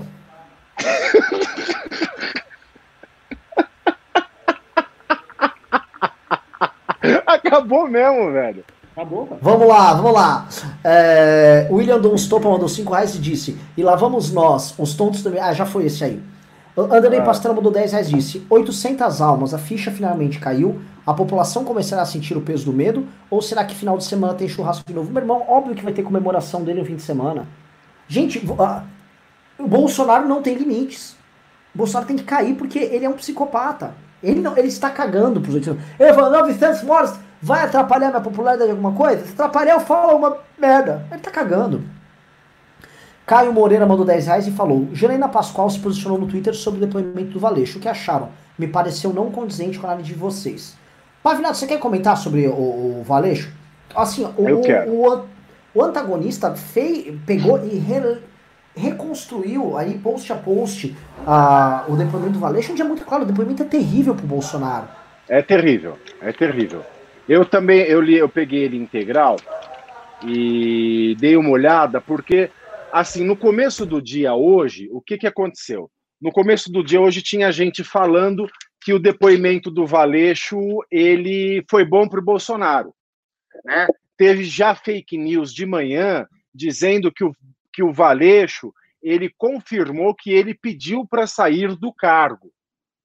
Teve o noticiário bolsonarista pago, a soldo, amando, criminoso, disseminador de fake news, disse que o depoimento do Valeixo ferrou o Sérgio Moro, desmentiu o Sérgio Moro e confirmou que ele pediu para sair do Bolsonaro. Isso é mentira! Isso é fake news! Isso é gente implantada do bolsonarismo tentando colocar areia no depoimento verdadeiro e comprovado e bombástico do senhor Sérgio Moro. O senhor Maurício Valeixo, ele afirmou com todas as letras que se sentia desgastado pela pressão do Planalto. Ele disse com todas as letras que o presidente Jair Bolsonaro queria alguém com quem tivesse maior afinidade no comando da PF. Ele confirmou a tese do Moro, mas como Aras já tinha colocado uma espada na cabeça do Moro, porque no pedido de inquérito ao STF, ele também pediu a investigação do crime por denunciação caluniosa. Ou seja, ele também colocou o Moro no inquérito, porque se o Moro estivesse mentindo, esse próprio inquérito serviria como base de ação penal contra o Sérgio Moro. Então, o Valeixo ele se sentiu também intimidado. E ele se valeu, para quem não percebeu, da mesma estratégia do Sérgio Moro no dia do depoimento. O Sérgio Moro chegou e falou: Eu não disse que ele cometeu crimes, mas tudo que eu falei é verdade. O que, que o gado fez? É, é, é, é. O Sérgio Moro, o Sérgio Moro falou que ele não, o Bolsonaro não cometeu crime. Ô, cabeça de azeitona! O jumento, se cair de quatro no chão, não levanta nunca mais, né? O imbecil. Ele falou, não cometeu crimes, porque ele não queria ser denunciado por calúnia, porque calúnia é crime. Então o Valeixo ele foi no mesmo, ele foi no mesma técnica. Ele falou com palavras outras, sem dizer, ah, o Bolsonaro, meu Não, ele falou de pressão, ele falou que não havia nada de errado com a Polícia Federal, ele falou que não havia motivo, não havia razão, não havia argumento para substituir o da Polícia Federal, e ele deixou muito claro que o presidente demonstrou contrariedade porque família e amigos estavam sendo investigados. Ele mostrou contrariedade porque familiares e amigos estavam sob investigação da Polícia Federal e a Polícia Federal não fornecia relatórios sobre essas investigações. O Valeixo deixou muito claro que ele foi desgastado, rifado, fritado da Polícia Federal. Então, em hipótese alguma, ele colaborou com Bolsonaro. Ele só confirmou com a mesma técnica de Sérgio Moro, que ele foi pressionado e foi posto para fora da Polícia Federal, o que comprova também a falsidade ideológica da sua exoneração, porque no documento consta a pedido do senhor Maurício Valeixo. E não foi a pedido, foi por, por pressão. Vamos lá, pessoal, a gente tem que acelerar nas respostas, Pavi, senão a gente não vai ler. Tem muito pimba aqui ainda. É... Mas tá cedo. Giuseppe Bambrini mandou 1890 disse: Renan, boa noite. Qual a perspectiva de futuro do Brasil após o coronavírus e após Bolsonaro? é, de acordo com o Paulo Guedes, obviamente uma recuperação e veio um PIB de 15% e tranquilamente 2 trilhões em vendas de estatais. Aí você vai conseguir, aí você. É a democracia, o Karl Popper vem e tal, bababá, babá, o Brasil tem muito potencial. É incrível o potencial que tem nesse país. O Brasil tem um potencial incrível. E ainda tem a informalidade que não conta nos números do PIB. Bom, é o seguinte, vai ser uma lenta, dolorosa e triste recuperação. Mas nós temos que passar. O Brasil tem que passar, eu acho, tá? Não vou me estender muito. Acho que o Brasil tem que passar por uma espécie de um calvário. Ele está passando há 10 anos um calvário que é para ver se a gente fala, parem de se enganar com falsos crescimentos econômicos e voos de galinha e encarem seus problemas políticos, estruturais e administrativos. Resolvam. E é isso, a gente vai ter que passar pro Calvário e vai ter que encarar os problemas. Uh, Giuseppe Bambrini foi isso, ele falou, me segue, arroba Bambrini no coisa, seguiremos artigo 420 MB Leve. Rogério Campos mandou duas libras esterlinas disse, o que acham da Dilmada do Toffoli no Roda Viva? Foi bizarro, hein? Eu não assisti, eu não assisti. Horroroso. Eu não tenho paciência para ver o Toffoli. Horroroso. Mas eu vou ver gente falando mentira, a gente vai perder tempo. Tem tanta coisa para fazer, para ler, para escrever. Não, a Vera perguntou: a democracia está em risco? Ele falou: ah, a chuva é natural. O sol é natural.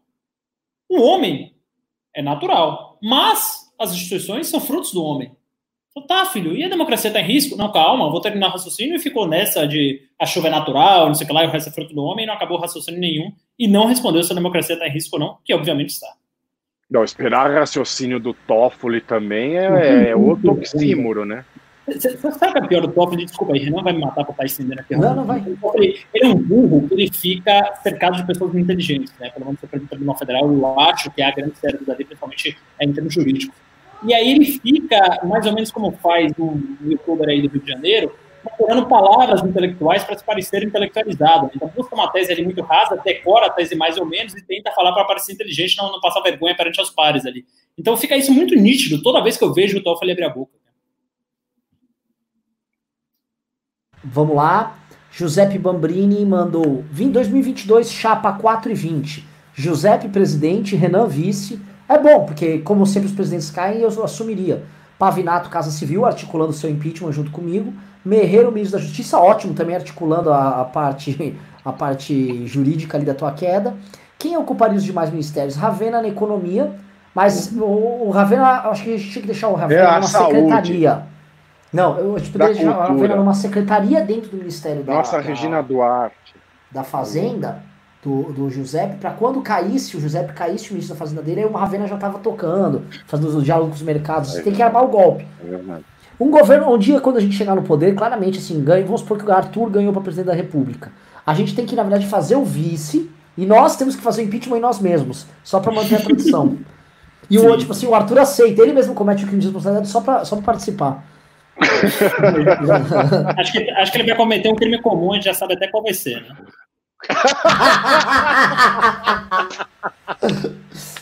Piada interna. Leonardo II mandou 5 reais e falou: O pior pro bolso que pode ter no vídeo, além do que já foi dito, seria uma crítica jocosa, jocosa dele para o Congresso, tipo, eles estão no meu bolso. É, cara, é que eu não imagino ele tenha falado, mas eu não sei, ele pode ter falado qualquer coisa, é um idiota. Ai, ai, Giuseppe Bambrini, nosso maconheiro, mandou mais 7,90 e falou: Me convida pra festa que eu levo a salada. Pois é, o verdinho você leva. Frice Somoro mandou 5 reais e disse: qualquer, da, do, qualquer das duas sugestões do Reinaldo Azevedo que o Eric repercutiu teria salvo milhares de vidas. Pena que ele não seguiu nenhuma. Gente do céu, vamos falar um cara que também tá acertando há muito tempo, Reinaldo Azevedo. Verdade. Puta, como tá acertando. Leiam Reinaldo Azevedo. Primeiro que é o seguinte: é, o, o, o, os dois melhores textos hoje do Brasil, políticos, é o do Reinaldo do Andreasa. Escrevem que é uma barbaridade, é bonito, o texto é fluido. Né? E eu chamo eles, eles são parte do Clube do Travessão. O que é o Clube do Travessão? São os caras que gostam de orações subordinadas e travessões. Digo que faço parte do Clube do Travessão, mas não sou um, um travessoeiro tão bom. O melhor, o rei do travessão é o Andreasa, o Reinaldo vem atrás, mas eu sou do travessão, do travessão reinaldista, não do travessão é, é, andreasista, que é um travessão curto. O travessão do Andreas é muito bom, um travessão enfático. Lucas Ah, Guedes. o- tem o, o, o Alan dos Santos, ele, tá, ele é do Clube do Travecão. Lucas Guedes Moitinho mandou 5 reais e disse: O Bolsonaro está muito tranquilo. Será que ele tem uma carta na manga? Não, não. Mas Ele está acuado. Carregando o. Fricessor Mauro mandou 5 reais e disse: Faço análises políticas no Facebook todo dia. Sempre tive pouco engajamento. Hoje fui criticar o Felipe Neto. Pronto, bombou. Prioridades do Brasil. O Alisson Olha, a elite, olha a elite baiana. Vai, vai, não vai reparando o apartamento, velho. Bahia, a Bahia respira. É. O Alisson Menegaso mandou dois reais e disse tchau, prezado. Pois é, do tchau, querida. FR mandou dois dólares e disse difícil Jair cair, Congresso adora presidente burro. Mais ou menos, mais ou menos. Veja só, é, o Congresso gosta da situação em que um presidente muito fraco fica muito dependente deles. Mas não todo o Congresso, uma parte importante que é o Centrão. O Centrão é importante, mas ele não é maioria, ele não é maior do que centro, direita, esquerda. Né? CNN, é tá, tá, tá muita gente falando pra gente ver a CNN agora. Coloca no ar a CNN aqui, pessoal. Tá passando lá.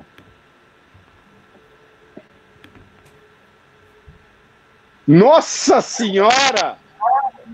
Satã é você? Dando mais tag, porque eu- Vocês não têm vergonha não de atrapalhar a minha incrível live com Randolfo Rodrigues para essa bosta desse MBL News? Escuta aí. Solta o som, Os Vitor. três, como testemunhas, falam ainda, estão prestando depoimento ainda. Augusto Heleno e Luiz Eduardo. Ainda sobre a reunião do dia 22 de abril, e aí nesse ponto ele vai trazer um detalhe aqui que Caio vai conseguir me ajudar nessa explicação para quem nos acompanha, porque ele já trouxe muitos detalhes e explicações sobre esses sistemas. Olha, Braga Neto diz que nessa reunião do dia 22 de abril, quando foi apresentado o plano pró-Brasil, Jair Bolsonaro não chegou a se expressar sobre a substituição do superintendente da Polícia Federal do Rio de Janeiro reservando-se a expressar sua inquietude, como já dito, sobre os dados de inteligência do CISBIN, mais precisamente dos dados que deveriam ser fornecidos pela Defesa Nacional e pela ABIN, que é a Agência Brasileira de Inteligência. E aí Braga Neto segue dizendo que a reclamação se tratava, abre aspas, principalmente da demora do fornecimento dos dados. Eu lembrei logo do Caio, porque lembro que uma vez aqui Caio gastou um tempo para nos explicar a Sim. diferença entre relatório de inteligência, CISBIN. Deixa essa parte com ele que está na ponta da língua, né, Caio? Não, exatamente. É que tem dois tipos de relatório de inteligência. Um relatório de inteligência que integra o Sistema Brasileiro de Inteligência, que são relatórios produzidos pela Polícia Federal, relatórios produzidos pela Agência Brasileira de Inteligência, a ABIN, onde o Ramagem hoje acabou retornando depois do Supremo Tribunal Federal derrubar sua nomeação para a Polícia Federal. Pois bem, esse é um tipo de relatório, relatório de segurança nacional, que serve, inclusive, para subsidiar o presidente da República sobre decisões a ser tomadas. Esse o presidente da República pode ter acesso, inclusive, é, a maior parte desses relatórios é feito para o presidente da República. O outro tipo de relatório são relatórios criminais, de investigação criminal produzidos pela Polícia Federal, e aí sim, aí sim, não pode presidente da República, nem ninguém, salvo é, os investigadores ali, no caso os delegados de polícia, é, terem acesso a esses relatórios. Então, quando a gente fala o presidente Jair Bolsonaro quis ter ou não quis ter acesso a relatórios de inteligência, a gente tem que deixar bem claro. São os que ele podia pela lei ter ou os que ele não podia pela lei ter. E segundo o Braga Neto, o general Braga Neto diz aí, a reclamação são sobre os relatórios que ele é, poderia ter acesso, que são os relatórios produzidos para questões de segurança nacional. Por favor, Renata. É, Renata e Caio, colocando então essa explicação, a gente vai dar um tempo para você ler aí, fazemos uma pausa rapidinho, um intervalo rapidinho, voltamos daqui a pouco então com essa informação que a nossa analista Renata Agostinho Pois é, o traidor Kim Kataguiri tá aqui, é o seguinte, cara, você vai ficar aqui falando, vai gastar gogó até devolver os 4,300 que a gente tava quando começou sua live, seu safado. Vai pagar aqui, vai pagar aqui os seguidores. Eu tava. Perdemos! Tava lá todo mundo assim. mil? A gente chegou mil. hoje, eu tava. Isso aí. Muito bom, gente. É isso aí, completa fidelidade a mim, fora MBL. Não, eu vi, eu entrei na tua live, velho. Tinha dois mil gato pingado só. É, dois mil gato pingado, Eu mil denunciei ainda. Eu denunciei é. ainda. Mil era nosso. Na verdade, a sua era só 1.500. É, é, não, tá bom. É, a galera ia ficar o quê? Oh, MBL News, o melhor lugar para você assistir a CNN. Ah, vai se lascar, meu. Ah, a galera achando não, que é um. colocou na CNN a hora que você entrou. Pra não Mentira! Eu tava vendo aqui no celular, vi aqui MBL News, oh, tô transmitindo a CNN. O que que é? Vocês viraram comentarista ao, ao, ao, ao cubo, velho? Eu sou comentarista do comentarista. É verdade, é uma vergonha isso. Você tem razão, Kim. A CNN ainda. A gente virar comentarista da CNN é o fim da picada, velho. Não, vocês são comentaristas dos comentaristas da CNN.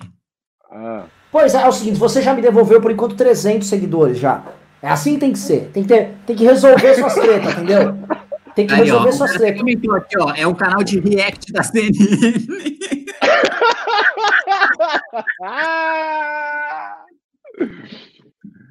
Kim Kataguiri, eu quero saber o seguinte. Qual a implicação. Como, quer dizer, implicação? Qual, qual é a reação dos parlamentares? Eu quero, quero saber qual a implicação. Porra, agora me deu bug. Qual é a reação dos parlamentares a essas bombas que estão saindo e como está o clima de Jair Bolsonaro na Câmara dos Deputados hoje? Hoje, hoje, hoje. Today, today, today. As pessoas estão na expectativa aí da, da, da famosa Poderosa, né? Do Jornal Nacional é, não, não, não se comenta muito ainda sobre o que tem saído na imprensa, porque espera-se o Jornal Nacional. É isso que se fala aqui nos grupos parlamentares, expectativa sobre entrar no Jornal Nacional. É, a gente já sabe já, né, que boa parte ali vazou para o vazou pro antagonista. Nós, inclusive, o MBL News tem fontes que estão no polo passivo da investigação, que estão sendo investigadas aí nesse aí, no, no, no, meio aí, o Bolsonaro é um dos investigados aí pela Procuradoria-Geral da República. O MBL tem alguma fonte aí, dentre os investigados, que afirmou que o que está no vídeo é realmente extremamente preocupante para o governo, para Jair Bolsonaro. Uma pessoa que está ao lado de Jair Bolsonaro sendo investigada. Nós temos essa informação e, nisso não é veículo de imprensa nenhum, nós temos isso na fonte primária do MBL. E então, assim, a perspectiva é realmente de, de saudão, assim, do Bolsonaro sair dando ministério estatal, de escancarar, assim, falando, não, abraço, esse negócio de fingir que eu tô com o Paulo Guedes, não vai me dar voto para segurar impeachment, o bagulho tá louco, vai ter denúncia, enfim, o negócio tá tenso. E aí você acha que é o seguinte, você acha que a porteira, o, o Centrão que é muito esperto, você conhece esses caras do Centrão aí, você convive com eles lá, já participou de não reuniões. Conheço, ah, é verdade, você é da nova política, esqueci. Escuta, Bom, nós vamos transmitir o Jornal Nacional também? Podemos fazer react, eu vou ficar com o cara assim, né? Mas eu queria saber o seguinte, senhor Kim Katsumoto Kataguiri, tá?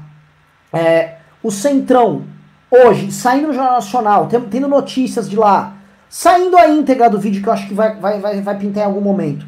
Como você acha que o Centrão irá se comportar? Qual será a reação de Arthur Lira e seus amigos perante o, o, a, o cordeirinho ferido no meio da padaria sangrando?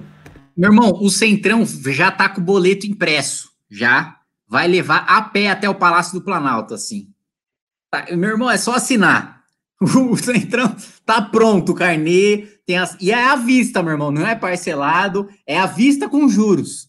À vista com juros, você vai levar lá de tal, prontíssimo assim, tal. Tá? Os boletão vai ser fila de boleto na, na, no Você acha que a fila do auxílio emergencial tava grande? Veja a fila hoje à noite no Palácio do Planalto. Meu amigo, você vai ver gente mais necessitada do que no auxílio emergencial. É uma situação horrorosa, né? Kim Katsumoto Katsumoto. Eu quero o seguinte, temos, você já devolveu 450 pessoas aqui por enquanto, Kim. Então vamos usar, vamos, vamos, vamos te. Vamos, vamos, vamos, vamos catucando aí. Fofocas, eu quero saber de fofocas. A esquerda tá em polvorosa, a direita, impeachment voltou a ganhar força. Como é que tá o termômetro ali do jogo? Alguém foi pego no estacionamento? Alguém foi pego no estacionamento fazendo alguma coisa?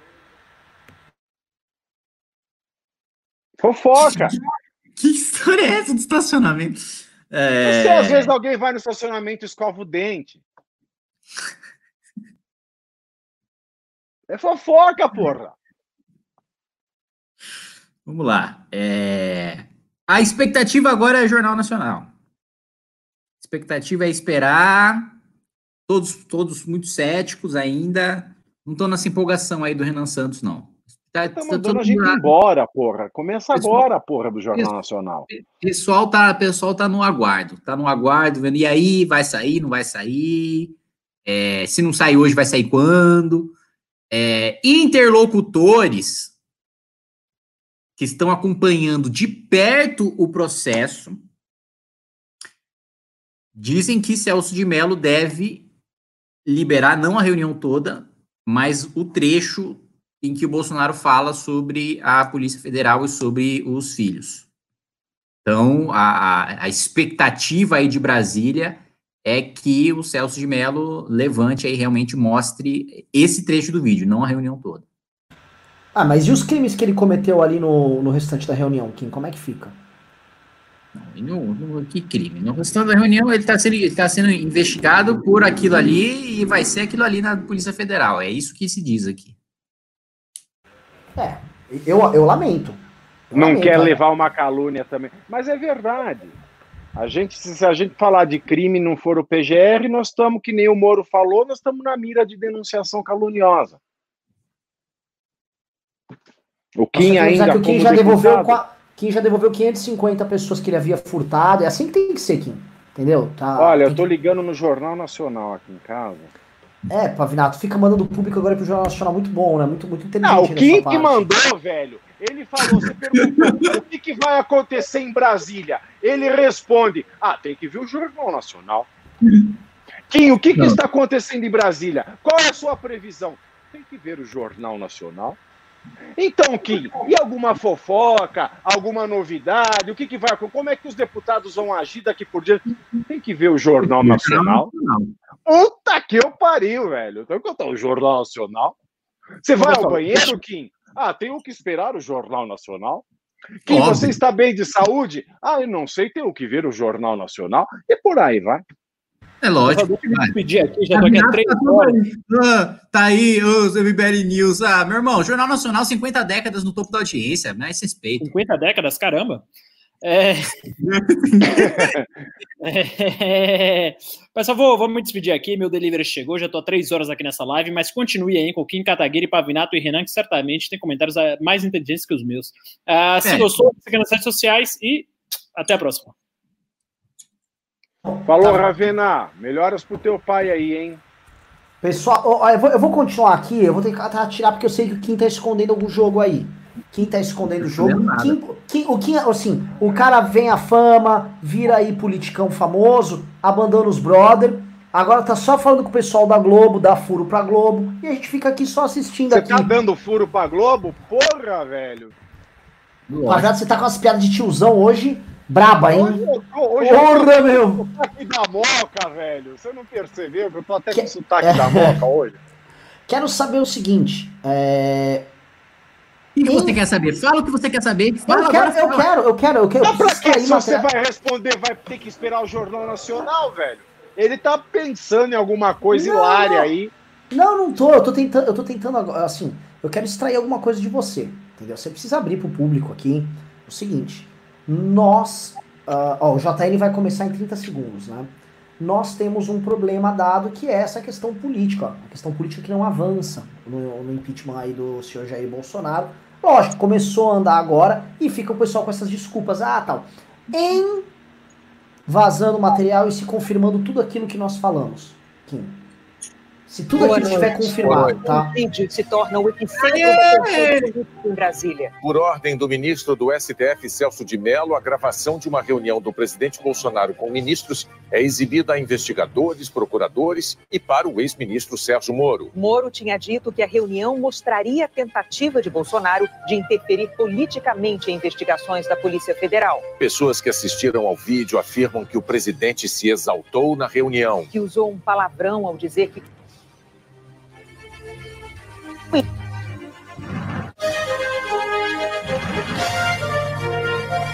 e aí, o diretor-geral da PE. Porra, tá tudo cagado do Jornal Nacional. Que isso? Você viu aí, nós tivemos um problema com a escalada do Jornal Nacional, mas a gente começa agora, são oito Ah, horas. eles tiveram problema. Eles tiveram, não foi a gente. Chupa, o MBL News não falhou, o JN falhou. 881 MBL News, qualidade técnica. 881 vidas perdidas. Desde o início da pandemia, é o maior número registrado num único dia. No total, são 12.400 óbitos. O número de casos confirmados chegou a 177.589, quase 10 mil a mais do que ontem. Hoje é o Dia Internacional do Enfermeiro. É uma das categorias profissionais que atuam heroicamente nessa pandemia e das que mais se arriscam. No Brasil, entre os enfermeiros, as mortes oficialmente confirmadas e as suspeitas somam 108, segundo o Conselho Federal de Enfermagem. 4.128 foram contaminados pelo novo coronavírus. São Paulo é o estado com o maior número de casos. É, parece que não vai ter surpresa no Jornal Nacional, não. É, eu não senti que Não, teve, não vai que ser é nesse hoje. velho. bloco. Não vai ser nesse bloco. Ele já, já falou aí no começo que é Ah, mas não falou que o, que o- que o. Jornal Nacional. Não falou que o Jornal Nacional tem uma coisa exclusiva aí. Não tem exclusiva, não tem. É, não, não vai ter nada do Jornal Nacional aí, não. Isso aí tá bem Eu claro. não tô, Tá. eu não tô acreditando que a gente tá, tá vendo o Jornal Nacional durante o News, velho. Pois vocês é, estavam mas- vendo e agora você não está acreditando que o Jornal Nacional. Ah! E olha, Vai eu- lá, ô, ô, ô, Caio Coppola, você aí que é o aprendiz de Coppola aí, aprendeu a advogar com ele aí. Ah,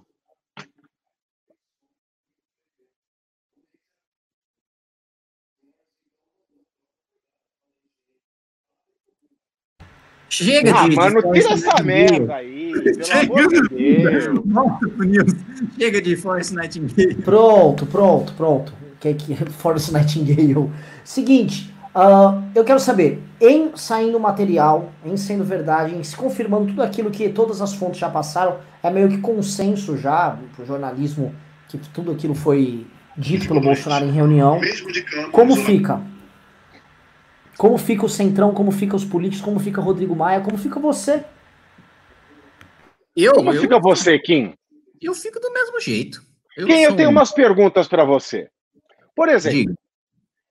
É, se, se não, se é, é muita bondade minha, esse inquérito vai materializar provas contra o Bolsonaro, tanto de crimes comuns como de crimes de responsabilidade. A falsidade ideológica, por exemplo, é um crime que ele cometeu e registrou em cartório. Bom, eu vou ter materialidade para uma ação para uma ação penal depois desse inquérito. Eu não tenho dúvidas, ainda mais depois das confirmações que nós obtivemos sobre o teor da reunião eh, ministerial. O Augusto Aras vai acabar fazendo a denúncia e isso vai para a Câmara dos Deputados. Com a Aí eu não tenho tanta certeza, não, se Augusto Aras vai fazer a denúncia, hein? Acho aí você já tá dando um. Eu acho que vai. Eu acho que vai haver uma pressão popular muito forte para que ele faça, por conta dessa materialidade. Se É, ela for. Agora, vamos imaginar que ela foi, que ele fez. Como é que a CCJ vai, vai se comportar, na tua opinião? É, é difícil saber, porque nem CCJ tem, né? A gente nem chegou a instalar. É, seria muito maluco isso, porque a, a- a nomeação da CCJ já seria extremamente contaminada pelo impeachment, né? É, é, a, a votação da presidência ia virar to- todo é, o que geralmente né, é o debate para a comissão mais importante do país, ia, ia virar meio que tipo um sinônimo de comissão do impeachment, né? É, bem louco, é bem é, você ter pego essa perspectiva é interessante, que nem Bem louco. nem sequer é empolgante, porque se, sequer está instalado a, a Comissão de Constituição e Justiça, mas eu acho o seguinte, em sendo divulgado o vídeo, a gente precisa também sentir o quanto isso vai impactar a imagem do Bolsonaro, porque o Centrão, o Centrão, vale lembrar, é, mesmo com a porrada drástica de popularidade no Temer, manteve o Temer. É óbvio que nós temos a diferença fundamental de que o Temer era o cara que era idolatrado pelos parlamentares, porque tratava muito bem, recebia muito bem, etc. Coisa completamente diferente do que acontece com o Bolsonaro. É, né, eles não, não, não, não, nutrem nenhum tipo de, de empatia é, pelo Bolsonaro. Porém, é, eles vão, num primeiro momento, analisar o desgaste, utilizar o desgaste né, para cobrar do Bolsonaro que você tenha cargos, que você tenha é, é, distribuição de emendas e etc. Mas para mim é o mesmo caminho do governo Dilma, assim, é, aí chega num ponto que fica inevitável votar e aprovar, e aí, aí, aí o Mourão conversa, começa a conversar com o Centrão e, e, e encaminha-se o impeachment, né? Eu acho que eu acho que é esse o caminho. Kim, é, a gente tá. É, quando a gente começa a falar impeachment, tem muita coisa que. É, são muitos detalhes que a gente só vai sabendo no caminho. Por exemplo, a gente sabe que boa parte do Centrão está localizado no Nordeste, certo? Ao menos as principais lideranças. Inclusive, para se eleger, eles têm que atuar junto com os governadores, certo? Hum, errado. Hoje, as principais lideranças do Centrão são oposição dos seus governadores nos seus estados. Sério? Sério. Arthur Lira, Wellington, todos são oposição. Hum, entendi, entendi. Então os governadores não poderiam atuar, os governadores de esquerda atuarem pressionando essas lideranças do centrão às suas bases. Não, eu acho que a, a pressão é, seria é, no discurso mesmo, na porrada dos veículos de imprensa locais e, e os governadores e os deputados estaduais locais, porque a popularidade do Bolsonaro no Nordeste é 15%, né? popularidade, popularidade do Bolsonaro no Nordeste é, é, é lá despenca, né? Na última pesquisa aí da XP. Então, com a situação dele se agravando, 15 virando 10, 9, 8, fica difícil numa votação do impeachment segurar a onda. Eu tenho minhas dúvidas da pesquisa da XP, tá? Depois que a Organização Mundial do Trabalho previu é, 4 a 5 milhões de desempregados no mundo por conta da pandemia, e a pesquisa da XP, no mesmo dia que a pesquisa da OIT falou que ia ter 25 milhões de desempregados só no Brasil, aí eu já comecei a ficar. A OIT disse o quê? A OIT falou que a, a pandemia ela ia gerar em torno de só a pandemia geraria em torno de 5 milhões de desempregos. Ah, não, eu acredito é. mais na XP. Pois é. Pô, nos, Estados Unidos, nos Estados, Estados Unidos, Unidos, já subiu, é, subiu 10 milhões só nos Estados Unidos. Foi de 4 milhões para 14 milhões. É, então, então não estou te entendendo. Então por que, que você disse Ah, é verdade, eu falei o contrário, é verdade. Tá viajando, velho. É, é, o, é, é o MB leve. O cara tá louco. Artigo 420. Além do MBLGBT, ele também é o fundador do, do MBLTHC. não, eu não, não gosto de maconha. Não. Eu sou alcoólatra, mas não tenho. Gosto de um esquinho na hora que eu acordo, sabe? Você é um cidadão de bem, você não é um vagabundo. Não, cidadão de, de bem. Não, não. Cigarrinho do diabo. Não dá. Eu acho que poderia. Fala legalizar. cigarrinho do diabo, olha que aparece. É. Eu acho que poderia. Aparece o senhor testa, né? É... tamanho desse teste. Isso que ele tava tomando uns remédios, né? Não adiantando nada, velho. Nossa, daqui a pouco. Daqui a pouco mano, a do Renan tá tão grande que daqui a pouco tem um outdoor do Aéreo Negão.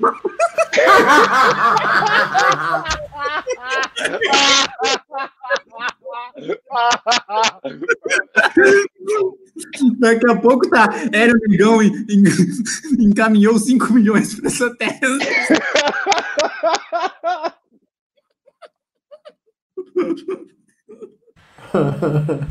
que merda, velho. Eu tô rindo pra não chorar. que merda. Velho. O que, que eu ia ah, falar? Ah, eu ia falar que. fazer igual o Fux, velho. Põe uma peruca aí. Eu acho que poderia legalizar maconha, só que você só pode comprar se o policial militar te der um, um, um tapão na, na, na, cara, assim. Tipo, mano, comprou uma maconha, pá! Mas por que, que tem que ganhar esse brinde? Ah, porque ProEd é o programa. Não, porque imagina que delícia. Eu vou lá, compro uma maconha, vem um policial fardado, assim, me dá um tapa na cara, eu falo, ai, agora eu quero mais. Aí eu vou ter que comprar mais maconha para levar outro tapão de um policial. Olha os caras comentando aqui, eu aceito o tapão. Olha, tá vendo? Maconheiro, tudo vagabundo. É tudo viado, velho. Vem, me bate. Vamos fazer o seguinte, para encerrar o programa, vamos ler os últimos pimbas aqui, a gente responde rápido e dá uma honra pro Kim responder os pimbas aí para compensar o- os prejuízos que ele causou ao programa. Vamos lá. É, Vocês causaram prejuízo pra mim. Vocês causaram prejuízo, prejuízo pra frente ampla. Mas, o, mas foi bom a live? Randolph tá, tá, na, tá, no- tá nos cascos para pegar. Randolph chamou Stalin sanguinário, falou que, mano, o, o, o Lula tem um projeto autoritário. Randolph de extrema direita. Uau, que herói! Lá, E o MBL, e o MBL virou PSOL, hein? Que É, coisa, lógico. né? Marcos Sá mandou 5 reais disse: Estou salivando para ver esse vídeo Bolsonaro. Todos estamos. Ana Flávia Damiani mandou 25 reais. Muito obrigado, Ana Flávia. Taninha Moreira mandou 15 dólares australianos, uma fortuna. Disse: Bolsonaro caindo, Mourão é a solução. Alguém sabe o que o Mourão pensa? Hashtag não vai ter golpe 2. O Ronald Mourão deu Como será o amanhã? Responda quem puder. Cara, não dá Apesar pra... de você haverá amanhã. Eu acho que o Mourão, ele, ele para construir um governo que, que passe o impeachment, ele teria que ser um governo de conciliação. Seria um governo muito similar ao do Temer, a meu ver, só que com militares e sem corrupção. FR mandou 2 dólares de 70 mil vouchers para os militares. Venezuelaremos? Kim, isso é importante, tá? Que história é essa do Corona Voucher ter ido pra Milico, hein? Não dá pra abrir uma CPI dessa porra? Não, isso, não, isso aí é de menos. É, porque isso aí, realmente, o, o, o, o Ministério da Defesa tem uma justificativa razoável, que é de que os militares estão no, no, no, no, no- no cadastro único, é, os praças lá estão no cadastro único, e aí automaticamente foi para todo mundo que está no cadastro único, mas isso vai ser revogado. Mas. Ah, então, então, então é assim: se tiver no cu, você, você, você recebe auxílio emergencial. Exatamente. Sem palavrões, É. galera. É, não, cadastro único. São os iniciais. O, o que é realmente preocupante é que saiu ontem a notícia de que. Até. Gravei vídeo para o MBL sobre isso. É, é, o Ministério da Defesa entrou via AGU com um pedido para que os militares que ocupam cargos no governo possam furar o teto constitucional, acumulem o salário. Então recebam mais de 39 mil reais. Então o general ganha 39 pau, ele ganha mais os de ministro lá, 20 pau e pouco, 30 pau. Então, aí sim, isso para mim sim. E a AGU foi lá e entrou e, e conseguiu. Que legal, me parece ser um país muito motivador. Eu tava vendo, uma- assim, um, meu pai que falou, é, é um fato. É, mostrou o novo cara, o novo chefe da PF, que era um cara da PF de carreira, foi lá dando entrevista numa Mercedes, mano. Quer ver, aqui no, no Brasil, o país polícia federal anda de Mercedão e dane-se. A gente é tudo otário, velho. Não, aqui tem, em São Paulo tem pré-candidato a prefeito com foto no Instagram na frente da Mercedes falando meu brinquedinho. No- ah, teve um outro, o Arthur Duval, que andou até de Ferrari. Não, mas Luiz o Arthur Carlos Duval Salles, foi uma sei, tô sátira. zoando. Tô zoando. Não, mas eu não deixo falar mal. Falou com o Arthur, eu viro uma onça. Ah, é verdade, porque você é da chapa É. do Arthur, patriota. É, eu sou Juma Marruá, mulher onça. Falou mal do Arthur, ó. E, não, e, o- e o Arthur Duval que fica andando pra lá e pra cá com o up, mano. Isso é vergonhoso. Isso, isso é absolutamente inaceitável pra pra qualquer cidadão de bem. Eu não vou votar num cara pra prefeito que anda de up. Verdade, ele anda naquela velocidade que ele anda. Luiz Carlos Salles mandou 10 reais disse, será que ap- após apear o bolso do poder, o Mourão levará alguma coisa do projeto que elegeu ou trará aquelas pautas medonhas da esquerda? Acho que vai ser um governo de Não, conciliação. não, acho que não vai ter pauta medonha. desse tipo. Dumps mandou 10 euros, uma fortuna, e falou: Conheço muitos de boa índole que não seguem mais as suas atitudes por conta de certos erros barra títulos tendenciosos das notícias do MBL durante a eleição. Tento convencê-los a retornarem, tenha êxito. Ah, é, isso é dos erros do MBL de sensacionalismo. Sim. Mas esse aí é uma pessoa realmente de boa índole, porque nós somos babacas ali. Babacas não, somos sensacionalistas. Anderley Pastrello mandou 10 reais e disse: Eu sei que você não viu. No Brasil o filme se chama Será que ele é? Só assista, depois me conta. Leandro Coller mandou 5 reais disse: Que absurdo esse fascismo infantilista. Programa político não é programa para criança. Cadê o bom senso? É essa liberdade neoliberal? Uh, Hércules Gustavo mandou 5 reais disse: Por que o MBL não funda um partido? Por que não lança mais candidatos? Como vocês, por exemplo. Precisamos de mais gente boa no Congresso. Olha, não quero falar nada dessas três pessoas que estão nessa live. Duas é, se aventurarão ou se aventuram já no mundo político. Leandro Coller mandou 5 reais. Ah, agora sobre montar partida. É, em tese a gente deveria começar esse ano, só que o Coronga meio que atrapalhou. Leandro Keller mandou 5 reais e disse: palavrões hoje, palavrões amanhã, palavrões sempre. Cintia Maris mandou 2 reais e disse: vocês acham que o com o Mourão rola reforma política? Hum, duvido. Acho que ele não mexeria nisso. Acho que, assim, pode até ter, mas não por causa dele. Pode ter por. Porque, assim, convenhamos, toda legislatura tem reforma política, né? É, geralmente não é coisa boa, mas sempre tem. Eduardo Bezão mandou 10 reais, disse Janaína contra Moro em 22 seria péssimo. Prefiro que ambos se acertem e saiam juntos numa mesma chapa, mesmo com algumas diferenças.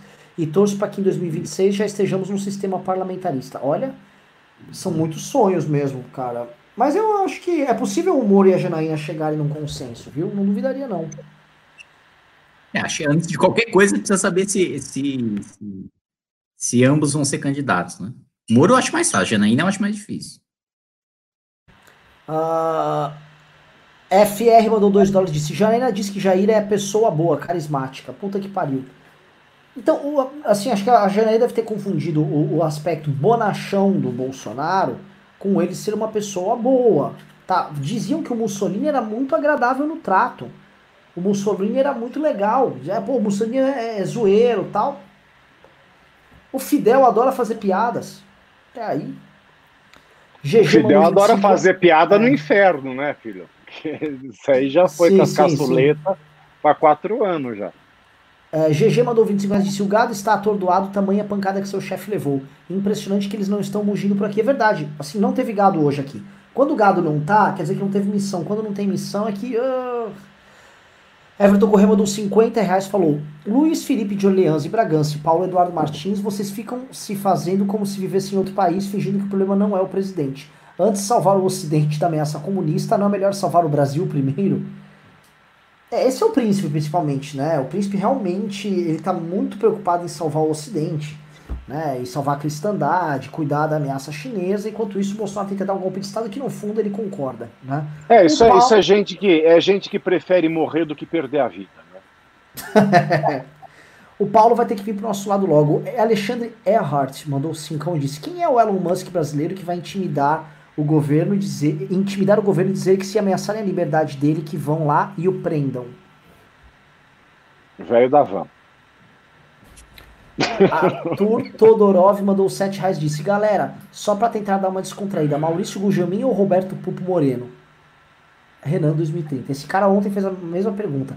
Kim, de... Maurício Gujamin ou Roberto Pupo Moreno? Ah, o Pupo Moreno, claro. Eu também prefiro. Danilo Nascimento mandou 10 reais disse: Renan, você disse para a Leda que não se arrependeria em ter votado no Bolsonaro no segundo turno. Esta opinião se mantém? Eu anularia. Hoje digo, eu teria anulado. Eu teria votado no Cabo da Ciolo no primeiro turno, se eu pudesse voltar no tempo. Eu não Mas votei porque eu não votei porque eu fui para Nova York para a festa do Halloween do Cipriani e resolvi esticar mais 20 dias e não voltei para votar. Desculpe. Ou seja, por causa desse tipo de pessoa, né, que o Brasil está assim atrasado, né, cidadão que não exerce o direito de voto. Exato. Queria fazer um. O seu voto tem poder. E o sangue também. É, só queria fazer um, um, breve comentário aqui, que hoje eu consegui chegar no achocolatado perfeito, tá? E se vocês falarem, queremos saber, mandem um pimba de 50 reais que eu dou a receita de como ter o achocolatado perfeito. Dá um pouquinho, um pouquinho de trabalho para comprar, mas vale cada gota. A Devânio Abreu mandou 5 reais e disse, caso o Bolsonaro sofra impeachment, o que será do Brasil com o Mourão? A gente abordou aqui no programa governo de conciliação, acho que atendendo alguns anseios do mercado, recuperação econômica, algum tipo de estabilidade política. Não, eu vou falar o que vou, vou aqui, ó, gravem esse vídeo para o futuro. Esse vídeo no futuro, em 2050, as crianças. Põe, põe, põe o Kim em destaque aí, põe o Kim em destaque, destaque. aí, Heitor. Só, só o Kim. Tira. Isso aí, fala aí para a gente gravar. Guardem este vídeo para o futuro. General Hamilton Mourão vai assumir a presidência da República em 2020. Com dois anos de mandato, General Hamilton Mourão se elege com 70% dos votos no primeiro turno em 2022. Faz o mandato até 2026. Taxa de juros 1%. Bolsa batendo 250 mil. Dólar a 25 centavos. PIB crescendo 10% ao ano. Começam os estudos para saber como o Brasil saiu de um país subdesenvolvido para a maior potência mundial. China e Estados Unidos formam uma aliança desesperada com a ascensão do Brasil, e o Brasil ganha a presidência do Conselho de Segurança da ONU e chama a Europa e o Japão para uma aliança para combater a coalizão Estados Unidos e China, o Brasil entra em guerra. Ah, tira o Kim do destaque, vai, gente. Pô, você tá fazendo parco tiririca, caralho. Ah, você tá... Ah, eu, eu, gostei desse ah. cenário. O, o, o, a gente ganha a guerra? Quem que não gosta? Quem que não gosta? O dólar a 25, eu pego, torro tudo que eu tenho, passo nos cobres e sumo daqui. Nivaldo Lorim mandou 10 reais e falou: Sou de Apucarana, Paraná. Gostaria de saber se não seria melhor esperar a crise da saúde passar para fazer o impeachment. Isso não daria um retorno mais forte da economia. Mas ele tá atrapalha a crise da saúde, porra. Se ele ficar lá, a crise da saúde se arrasta. Tem que tirar para a crise da saúde se encurtar.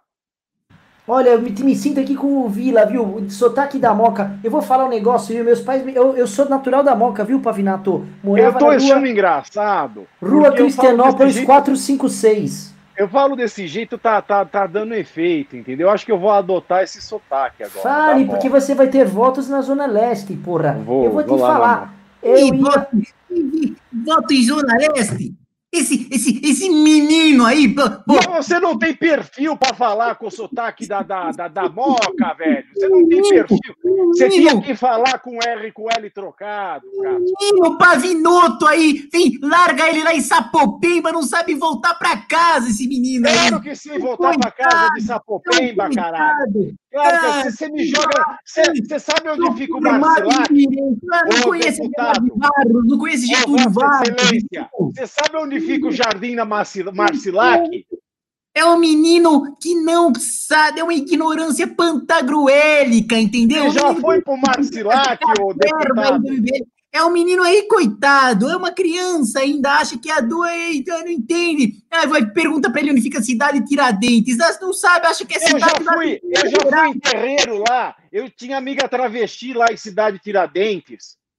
Já fui, já bati pra cidade de Tiradentes. Já fui pra festa de Exu, comer carne, depois de roda de gira com uma amiga travesti minha lá em Cidade Tiradentes. Ah, não conhece, vai deixar o Deodoro herói. Já fui, já fui lá no Jardim Marcilac, que é depois do Parelheiros, velho. Já foi. Tipo, nunca leu sobre o Imperador Juliano. Ah, ah, eu preferia, eu preferia Incitatus, o cavalo de Calígula, do que esse imbecil aí desse, desse pavinato. Nico Valdo Lorim mandou 10 reais e disse: Sou de Apucarana, Paraná. Gostaria de saber se não seria melhor esperar a crise na saúde passar para fazer o Ah, acabei de responder essa ao cabeça. É, é. Henrique Lopes mandou 5 reais e disse: Estava nas lives ano passado quando não passava de 500. Agora todo dia tem uns 5 mil. É, a gente só multiplicou por 10 nas lives, mas tirando isso, nós estamos acabados, obviamente. Derrete MBL. Uh, Felipe Borsoi mandou 50 reais e disse: Renan, mandei os likes no Instagram, como você disse ontem na live. Existem milhões de pessoas que querem, queriam ajudar e não conseguem. É hora de mobilizar as massas, aumentar materiais, novos voluntários. Não subestime o poder do coração de voluntário. Felipe, é isso. Aliás, vai para participe.mbl.org.br para os nossos grupos de WhatsApp participar. Eu... Levantamos hoje, mais uma vez, hashtag que foi para primeiro nos trends. Estamos todo dia levantando e a robozada do Bolsonaro não está conseguindo alcançar, que todo dia é uma hashtag nova. É isso. Nós vamos derrotar os caras e a gente tá falando, nós vamos ganhar, nós vamos, porra. Confia. A gente levantando o hashtag e o Kim fazendo live com o Randolph. Não, tadinho do Kim, vamos falar a verdade. Quem tá aqui fazendo, tá? O que era pra tá todo, todo, todo mundo bonitão, os grandalhões aí da fazendo. O Kim tá fazendo o que o Álvaro Dias era pra tá fazendo. O Kim tá articulando os políticos pra, pra ter o impeachment. Quem sabe aqui... que a gente ama você, né?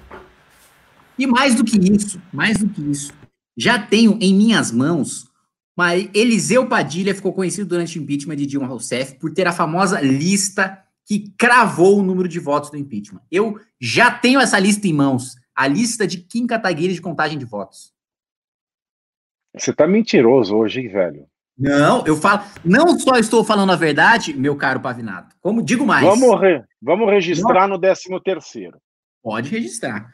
Vamos lá. Nós, nós é, falamos aí sobre o Jornal Nacional. Veja só. Estou armando uma aliança aí com a extrema imprensa. Para que, em um grande jornal, em um grande jornal, prestem atenção, da televisão brasileira, ou em um grande programa de domingo, que também possui uma grande audiência da família brasileira, saia cada nome, agora estou falando sério, cada nome das últimas duas semanas que saiu no Diário Oficial de indicação do Centrão, em qual é o estado, quanto ganha, quanto de orçamento tem esse órgão e quem indicou. Todos que indicaram e foram indicados serão expostos. É isso. Uou. não vai sobrar pedra sobre pedra, hein? Ninguém estava sabendo disso. Uou. Porra, a gente dando uma exclusiva aqui, velho. E cadê o povo aqui para escrever exclusivo aqui embaixo? O povo tá no artigo 420. Uou. Vamos lá. Aí. Bernardo Oliveira mandou 200 reais. Uau, que pimbaralho. E falou: Mahaba, sou um dos admins do novo grupo do MBLGBT e fico muito contente de apoiar em 100% a iniciativa. Obrigado, Pavinato, por dar a cara a tapa e trazer tantas pessoas incríveis para a iniciativa. Beijos, feliz de poder ajudar mesmo de tão longe. Pavinato, Bernardo, você que é a nossa. Como é que chama? É Kakura? Eu sou a bicha Kakura do MBL. Você sabe, conhece, sabe o Pajubá, Kim? O Pajubá é uma linguagem que as travestis antigamente Ei, caiu, tinham. Lembro, caiu no Enem. É, então. Então é o Pajubá. Kakura é bicha véia. Aí eu tava olhando, que veio muito Google Alerta, né, esse final de semana para mim, por conta do negócio do churrasco. E aí eu tava vendo as coisas que os sites falam de mim. Aí tinha uma lá das bichas de direita. Aí eu vi lá, Pavinato, a Kakura do MBL. Tá vendo? Olha, sou a bicha velha do MBL. Mas, Bernardo, obrigado. É... Você é fundamental no grupo. Eu acho que os debates que você levanta ali é, no grupo da diretoria são, são apimentados, mas assim, eles são essenciais. Por favor, continue me chamando atenção e chamando atenção para todos os pontos que você acha válido. E obrigado pelo, pelo seu Pimba. Somos nós que agradecemos você. Vamos lá. Uh, pimbarário, hein, dele.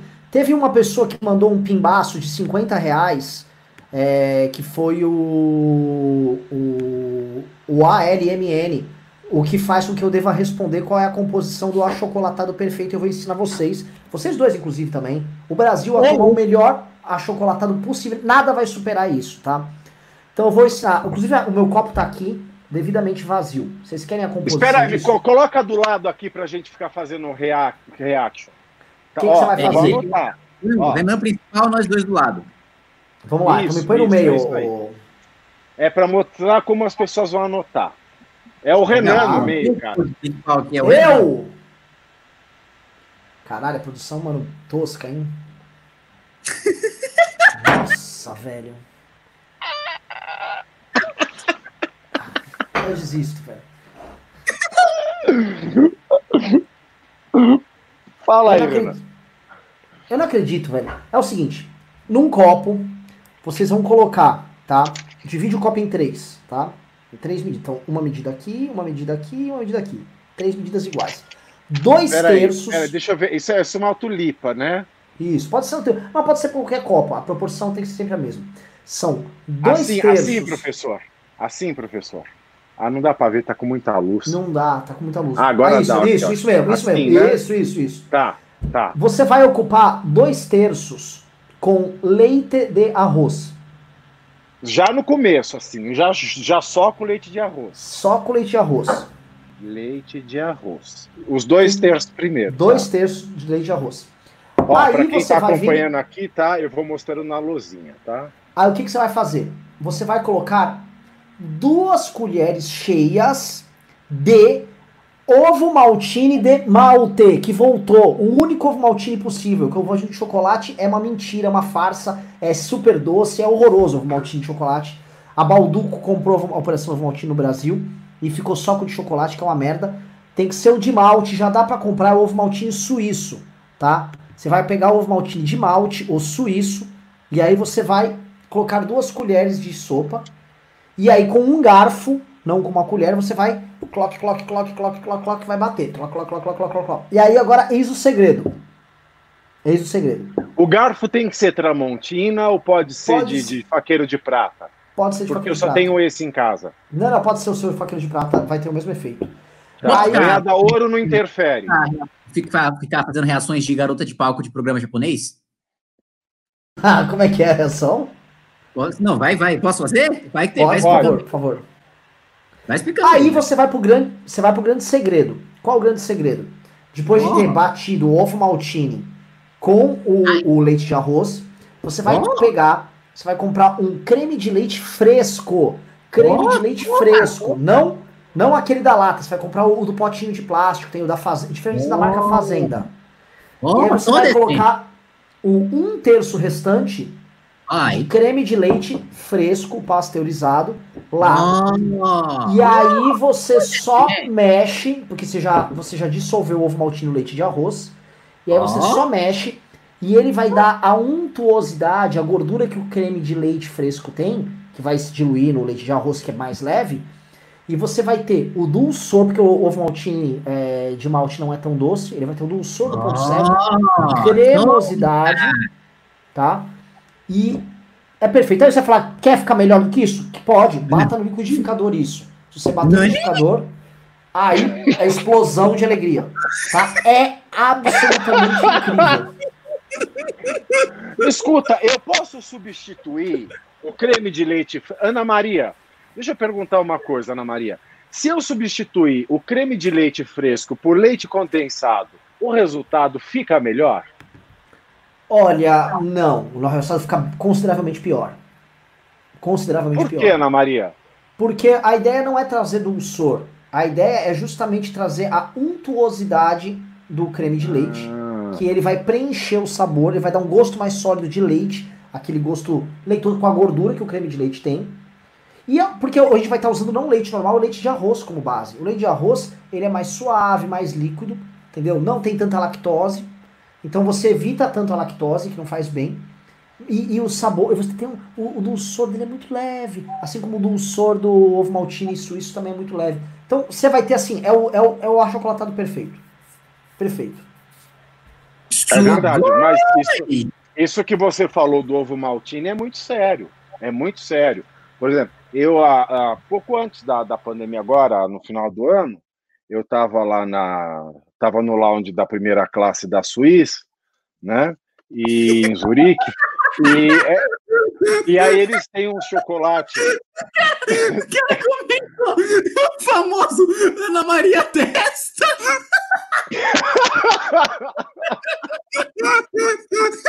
Ana Maria Testa. Não, deixa eu falar. Aí eu comi lá, aí eu comi o chocolatinho do ovo maltine lá.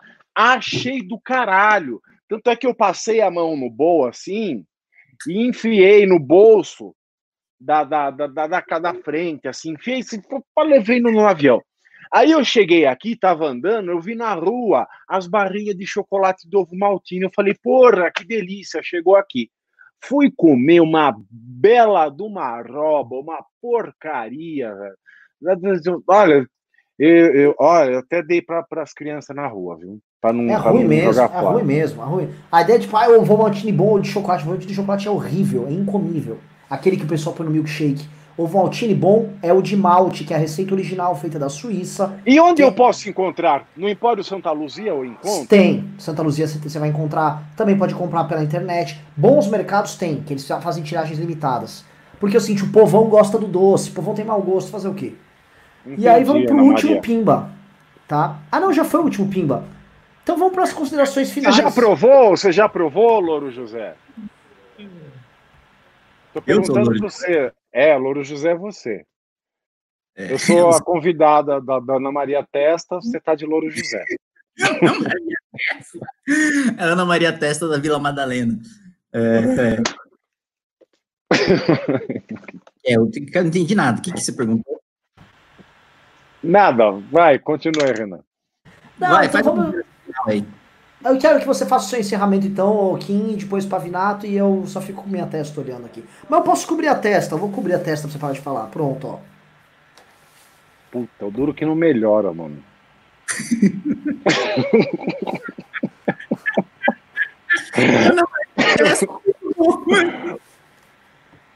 Caralho, mano.